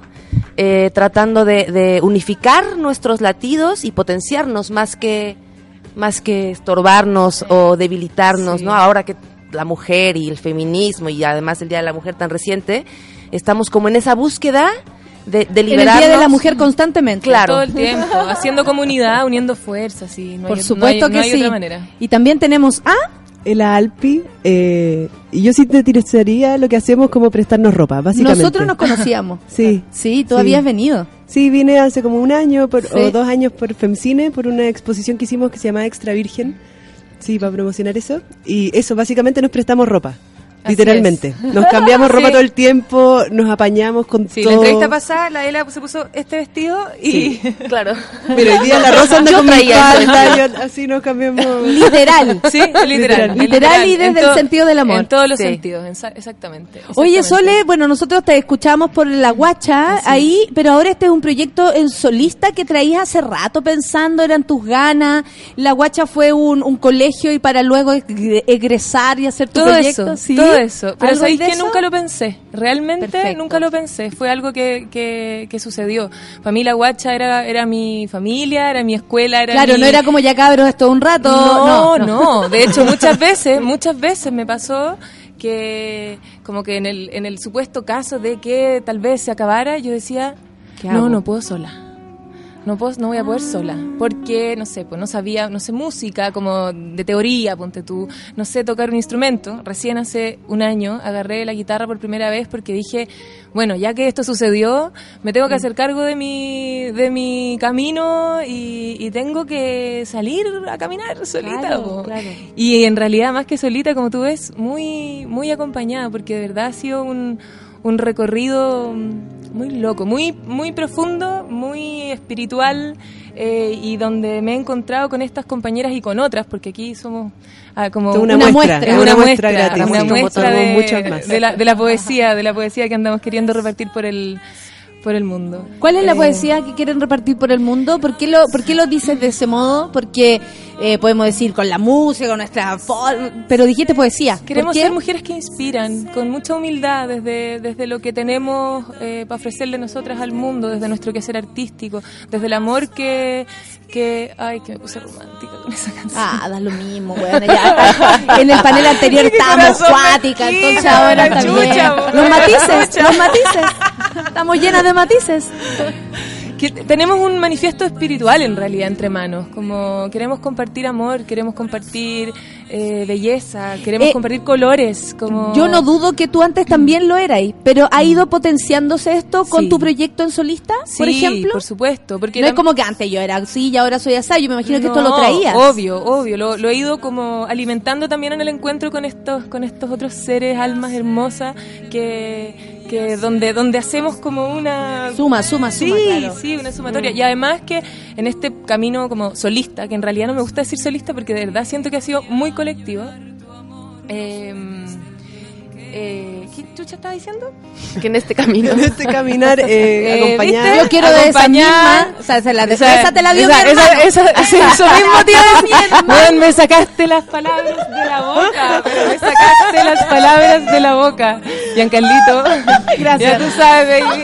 mi guagua, mi guagua. La guagua. No, ya me acordé, ya la me guagua. me acordé, sí, Con Felipe, obvio. No, te iba a decir que también en este camino en solista como que he podido potenciar otras facetas de mí que con la guacha de repente como eran, eran como de interés solamente personal, no sé, po, lo performático, lo teatral, lo audiovisual. eh, entonces por eso este, este, así, este renacer ha sido como con más explosión porque me he permitido ser todas las que todas las que soy. Claro, claro, claro, te todas entiendo. las que soy así como con mucha libertad. Eh, yo te escuchaba, se me olvidó tu nombre. Rosa María Castillo. Es que claro, favor. grande el nombre, imagínate. Rosa María, eh, Rosa María Castillo, te, te- te escuchaba y tú no eres chilena. No, yo soy mexicana. ¿Cómo llegaste acá? Yo vine a estudiar teatro. No mames, güey. No mames, güey, pues es que en México no existía esa escuela. Yo hice teatro en México, estudié teatro en México, pero el teatro que hacía no me satisfacía de ninguna forma y sabía que aquí, que aquí hay una escuela que se llama La Mancha, Escuela Internacional de Gesto y la Imagen La Mancha, Sí. por la cual estoy en Chile, que se me metió entre ceja y ceja y hasta que lo logré y llegué. Le y- cuento a los demás que la Escuela la Mancha para los actores, actrices, era eh, es como una, una, una, una dimensión más física también. Es, el es, clown, porque es. si bien desapareció unos Sí. añitos, volvió. Ahora está Qué bueno, no en lo su sabía. segunda segundo año de, de reapertura. Perfecto, qué bueno. Y es- por demás está decir que superó mis expectativas, fue, fue- he sido la más feliz, tanto que sigo aquí. tanto que sigo acá en Chile, gracias a esa años? escuela. Diez, Diez. años. ¿Y cómo se conocieron? ¿En una noche oscura? Mm, Una Maestra noche vida, de cámara. copas, una noche loca. Me pasa el dato de nuestro rincón, por Nuestro favor. rincón favorito. Hoy, obvio que pasemos el dato. La Maestra guarida, vida, la guarida. La guarida, la guarida del amor y del sabor. Que te da, te quita, te quita, te da. Y así. Bueno, en realidad yo la- yo conocí a la Rosa por la, por la Ela. La Ela ha sido el eslabón aquí de, de reunión. ¿Cómo, ¿Cómo llegaron a, a conocerse ustedes dos con ella? Nosotros nos conocimos en la SCD. Es por el sello azul, azul. 2011, primera, el primer disco de 2011. 3000, oh, 3000. Cayendo el carnet. Sí, sí, Sí. éramos unas niñas más Cuando lindas. naciste virgen. Sí, ahí era virgen, claro. virgen aún. Sí. Cuando aún. Ahí nos conocimos la de la, la de la, pero eso no, no lo sabe nadie. Ahora, ya no. Ya. Ahora ya no. Bueno, no sé, depende. No, ya, ya, muy temprano. Ya, pues, la ya, pues, la cuenta. Ya, yo A que- mí me gusta eh, temprano, weón. sí, sí. hora también. Sí, Temprano, sí, mediodía, en la tarde, todas las horas son buenas. Eh, ahí estaba haciendo yo dirección de arte para las bandas emergentes y ahí conocimos a la Sole y como que súper conectamos, aparte que éramos la más grande del grupo. Siempre. Deporte, la última de la fila. La última. Y mm, de ahí cuando yo estuve hartos años viajando afuera y viviendo afuera en México, entre otras cosas. Y cuando volví nos reencontramos con la Sole y sintonizamos desde sobre todo lo espiritual. Sí. Y yo creo que por eso también quería rescatar la palabra poesía que usamos, porque la poesía para mi gusto es el, el lenguaje del espíritu, es donde se pueden hablar de cosas que trascienden nuestra razón y nuestro entendimiento y que podemos como indagar en cosas más eh, como imágenes, ¿no? Que nos nutren y nuestro inconsciente también dialoga con eso de una manera más directa, ¿cachai? Entonces cuando nosotros generamos esta poesía visual que le llamamos, estamos hablando con el espectador no solo en lo que entiende, sino en, en plantando semillitas de posibilidades nuevas, ¿cachai? ¿Se entiende? Por supuesto, Qué de hecho, este, este- ese espacio lo dimos, yo creo, para todos decir, sí, Sí. es verdad. Así Sí. lo siento. Oye, ¿cómo, ¿cómo entonces, ya, tú tenías ahí una idea? Eh, y ¿Les pediste ayuda? ¿El proyecto se fue gestando con ella? ¿O, o, o qué? Como, cabra, tengo un proyecto. ¿O, ¿sabéis qué? Gracias a ti voy a poder hacerlo. No, sucedió, sucedió, porque, a ver, esta canción, Caminar Solita, que es la que estoy como promocionando en este proyecto solista, que me carga, me carga eso. Proyecto Como esto de los lenguajes de la Proyecto industria. Sole, ponle claro, Proyecto Sole, Sole. solita. Eh, tenía esta canción y, y con la Ela siempre teníamos la deuda de hacer un video juntas. Que está increíble, por cierto. Sí, que fue una experiencia también performática espiritual hermosa por el norte. Ufa, ufa, ufa, por el norte de Chile. Solo voy a decir que en un momento la chica que estaba haciendo vestuario con nosotros, que estaba trabajando con nosotros, me decía, te lo juro que siento que estoy como en ácido, no he tomado nada, pero estoy como no entiendo nada, ¿qué es Sí, esto? ¿Qué? sí, entramos decía- en un trance así. Y yo decía, entrégate a la experiencia poética, vamos, vamos. Sí, fue muy lindo, fue muy lindo. Bueno, y, y nos juntamos en realidad primero como con la excusa de hacer el video y en realidad el video fue como tomándonos enteras y, la Gaila también viene trabajando hace un tiempo con, con un colectivo en el que ahora este último tiempo yo también me he estado sumando Próceres, Próceres, eh, un colectivo de performance espiritual, poética, que también pretende como mover un poquito al mundo eh, las estructuras desde el arte. Eh, y el caminar, un colectivo en su mayoría eh, conformado por mujeres, y caminar solita como que empezó a la canción a caer de cajón como con este movimiento, entonces como que todo se fue articulando solo y ahora somos como un gran movimiento pélvico. Genial. Y yo así. Ah, pélvico, chucha. Es que- Maravilloso. Es que sí, po. Eh, de hecho, ahora las caderas. Es que sí, Es que po. sí, po. La, la mexicana chilena. De hecho, era como una de, de- una de los principios ahora en la marcha que hicimos el, el- nuestro evento performático, que no era marchar en protesta, ir a marchar y, No, y ya las mujeres claro. la presión, sino vamos a, a bailar, a mover desde las caderas, usar el desde, espacio. desde Sí. tal cual movimiento pélvico, a, a- a danzar, a festejar la vida y a proponer desde otro lado, ¿no? Lo que con el tiempo también eh, eh, fue como territorio, o sea, era nuestro cuerpo, siempre ha sido nuestro, y, y- y pasó a ser como un territorio masculino, el, la utilización, eh, el- la pelvis como, como un, eh, desde, no sé, el, el recipiente para, para los críos, como claro, una obligación, ¿no? O el deseo de alguien y que tú no pudieras moverte porque eso significa un montón de cosas más que moverte. Porque provoca al otro. Simplemente, sí. claro, como con culpa. No, nosotros va- Ustedes hacen por la li- otra invitación. to- Todo, por la libertad, por la libertad, para moverse sin pudor por la vida, para hacer sin pudor lo que uno quiera hacer, para mover el culo. Oye, Así, Sole, pero, tú con trabajabas antes con hombre, a ver, pelemos. Sí. Con hombre, eh, eh, yo, yo tengo clarísima la... la- yo trabajo en puros cola. Eh, que no son igual hombres, así que es lo mismo. Son más vivas que yo, de hecho. Mis amigos cola. Eh, me están escuchando. Mua, Eh, Micho, ¿Fue alguna, fue hay- veía alguna diferencia? Eh, pero así, porque yo sé, uno con los amigos comparte, crece, aprende también de ellos. Y hay muchos que tienen todas las intenciones de aprender y uno los conoce, por suerte. ¿Cachai? Sí, por suerte. Por suerte. Pero, ¿cuál es la gran diferencia, crees tú, para ti? Sole, ¿cachai? Porque podríamos hablar en general, pero para ti, la diferencia.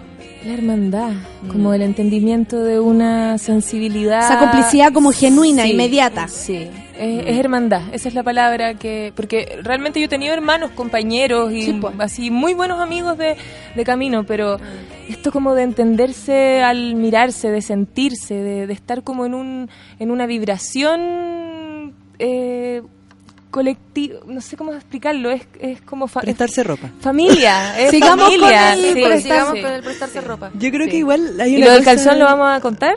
¿Qué? ¿De andar sin calzones? ¿Sí? A propósito que tocaste el tema de la ropa, decía. Que no se puede andar con... eh, no se puede el movimiento pélvico realmente suelto con calzones. ¿En serio? Eh, estamos, a estamos proponiendo la revolución del calzón. Sin calchuncho. Fuera. A rico. libertad, ¿sí? ¿por qué A tenemos que potope y andar con falda. tap- ¿Cachai tapados, que incluso nos acostumbramos en algún momento a dormir así? Sí, a dormir que como súper... con- sí. Yo tengo, mira, poto pelado. Sí, Sí, es y que entiendo es lo que otra, van, la, entiendo lo que van. es otra la conexión con la realidad, de verdad. O sea, no, es- no es como...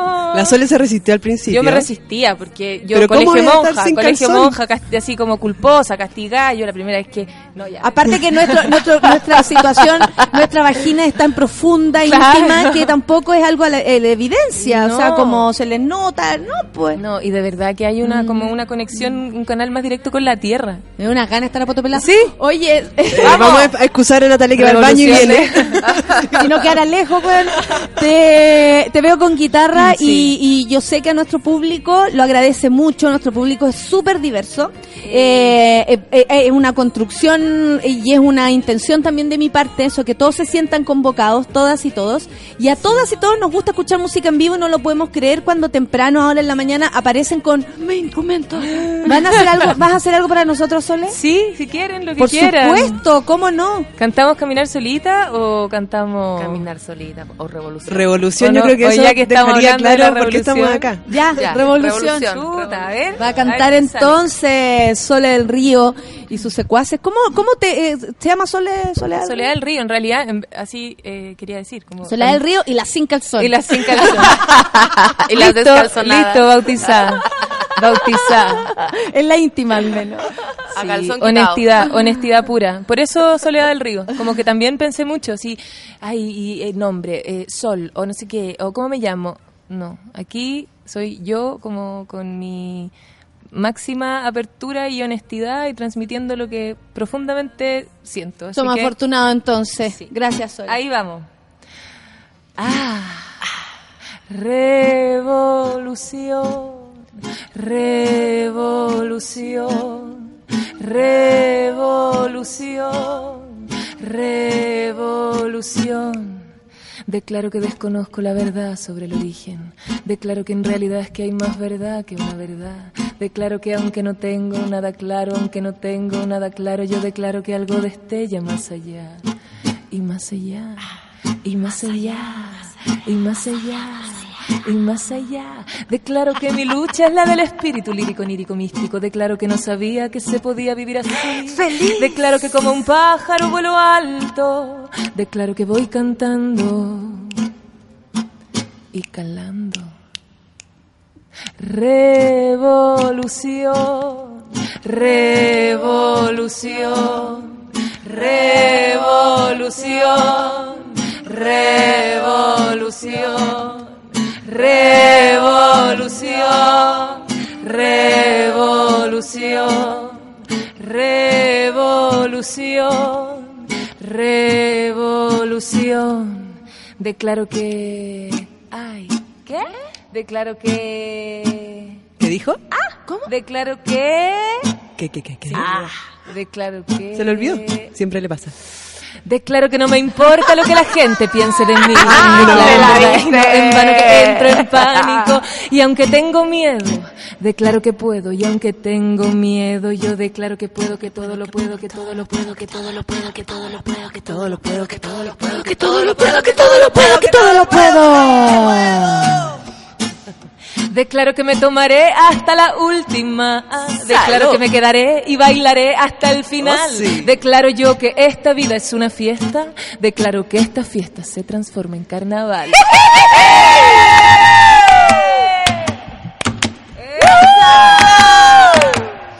Revolución, revolución,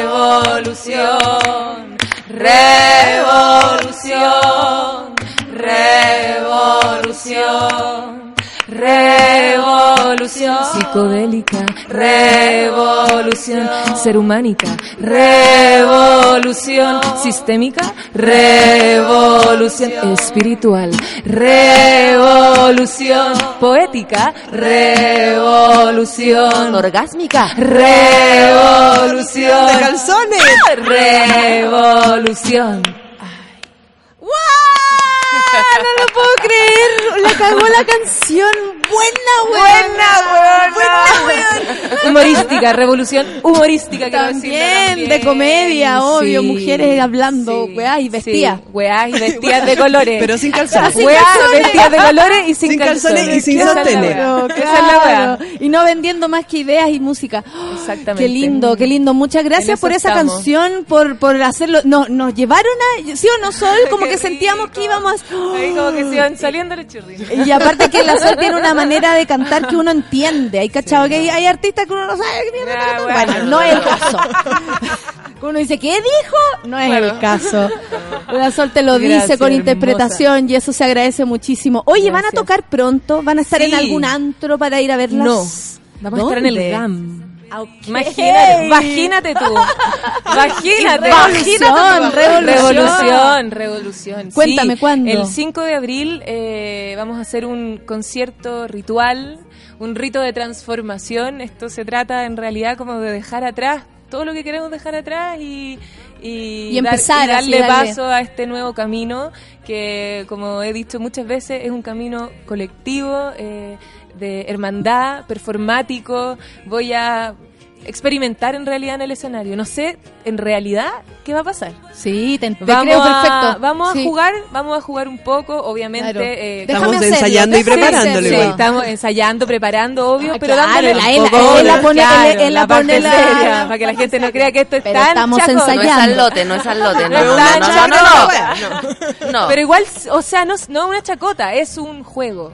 Eh, como es un, un espacio de libertad que es- estoy abriendo, estamos abriendo para eh, todos los colegas artistas, hombres y mujeres también, que han Absolutamente. estado como en este... ¿Cuántos hombres a lo mejor se sienten más identificados con nuestro sentir que con el de su propio género y se sienten más apañados y entendidos por esta visión? Sí, y además que somos equilibrio. Por supuesto. O sea, Mira, te cuento el equilibrio cómo va aquí. Cristian dice mucho éxito en este nuevo camino. Gracias, Luz y buenas vibras para ti. La Javiera Kurt dice, todas amamos a Micho. A propósito que le mandaste saludos. Es. Micho es otra cosa. Es otra cosa. Geraldine dice, escuchando Soledad del Río, Revolución, en otra sintonía, puro power las chicas. Vamos. Eh, Fran dice, qué buenísima canción, se me pararon los pelos. Ah. Mariela dice, eh, te cita, dice, declaro que todo lo puedo, la amé. ¿Viste? Como la gente se va eh, empezando a sentir, se involucra también con lo que ¿Sabes estamos? Eh, diciendo. es muy bonito eso, porque como que para mí esto, musicalmente, ponte tú, ha sido difícil, porque yo hay muchos recursos, muchas herramientas que no tenía.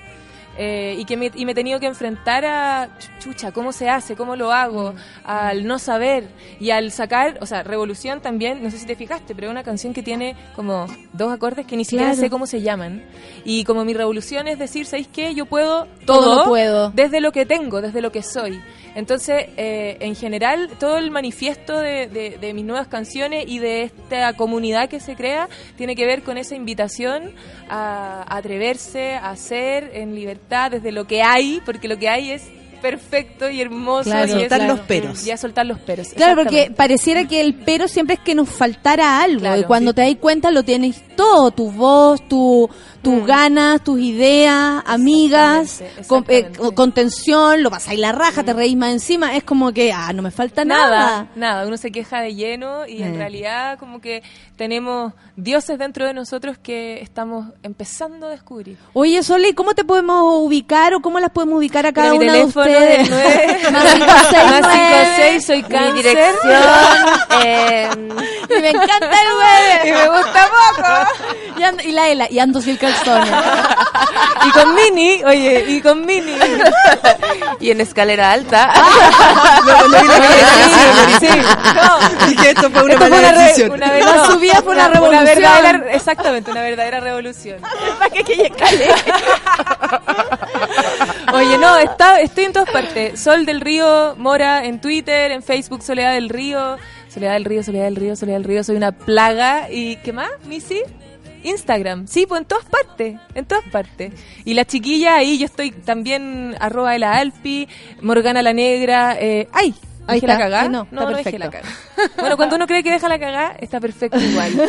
Sí. Oye, ahí estamos el topic, así que hay mucha gente ¡Vamos! escuchando. Ela, ¿dónde te podemos ubicar a ti para hacer todo lo que también estás haciendo? Porque yo sé que tú eres otro mundo eh, aparte, y Rosa también. Cine. Yo soy el mundo audiovisual. Yo hago videoclips y... Películas. Bueno, Películas, estamos trabajando en una estamos película. preparando, claro, ahora Sí, estamos preparando una trilogía, de hecho. Esta junta, entonces, eh, eh, Es- supongo que van a venir otra vez a Sí, contarme. obvio. Claro, más. La película otro y la obra de teatro y todo lo que Y después que quiero, quiero que tú vengas solitaria acá a contarme todo de ti perfectísimo. misma. Por favor, feliz ¿Cómo de te la puedo vida. encontrar Eh, tus arrobas, tus mails, tus no Morgana la Negra, arroba, Emma. eh, bueno, ahí así estoy en el Facebook. Eh, Moraima Única, puros, puros... eh, Todavía no tiene su oficialidad.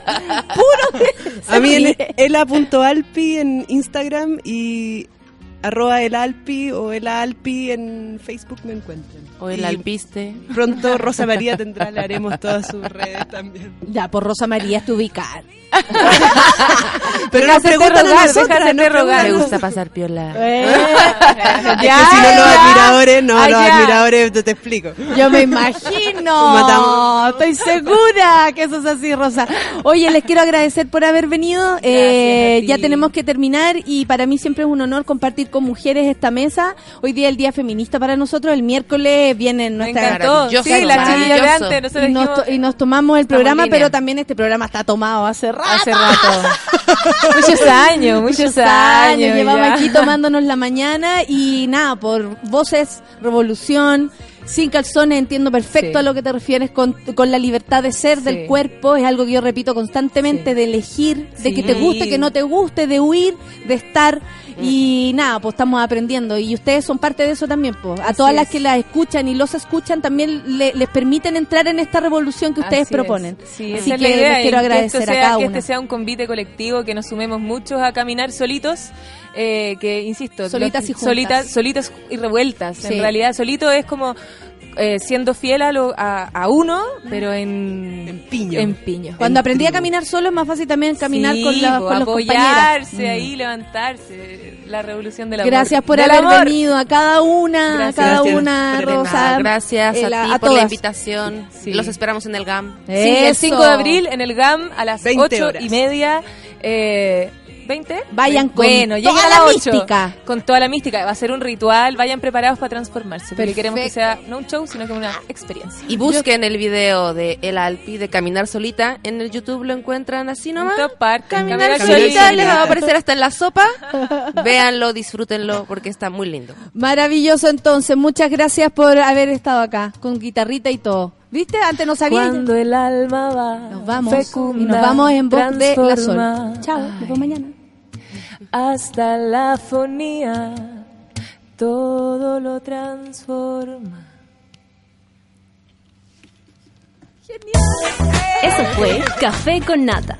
Gracias por ser parte de esta comunidad y hacer de Mordor un lugar más apacible. Natalia Valdebenito te espera de lunes a viernes a partir de las 9 de la mañana en el matinal más hitiado de Chile. Solo en Sube la Radio y en otra sintonía. Café con Nata fue presentado por Clínica Cela, expertos en tratamientos láser.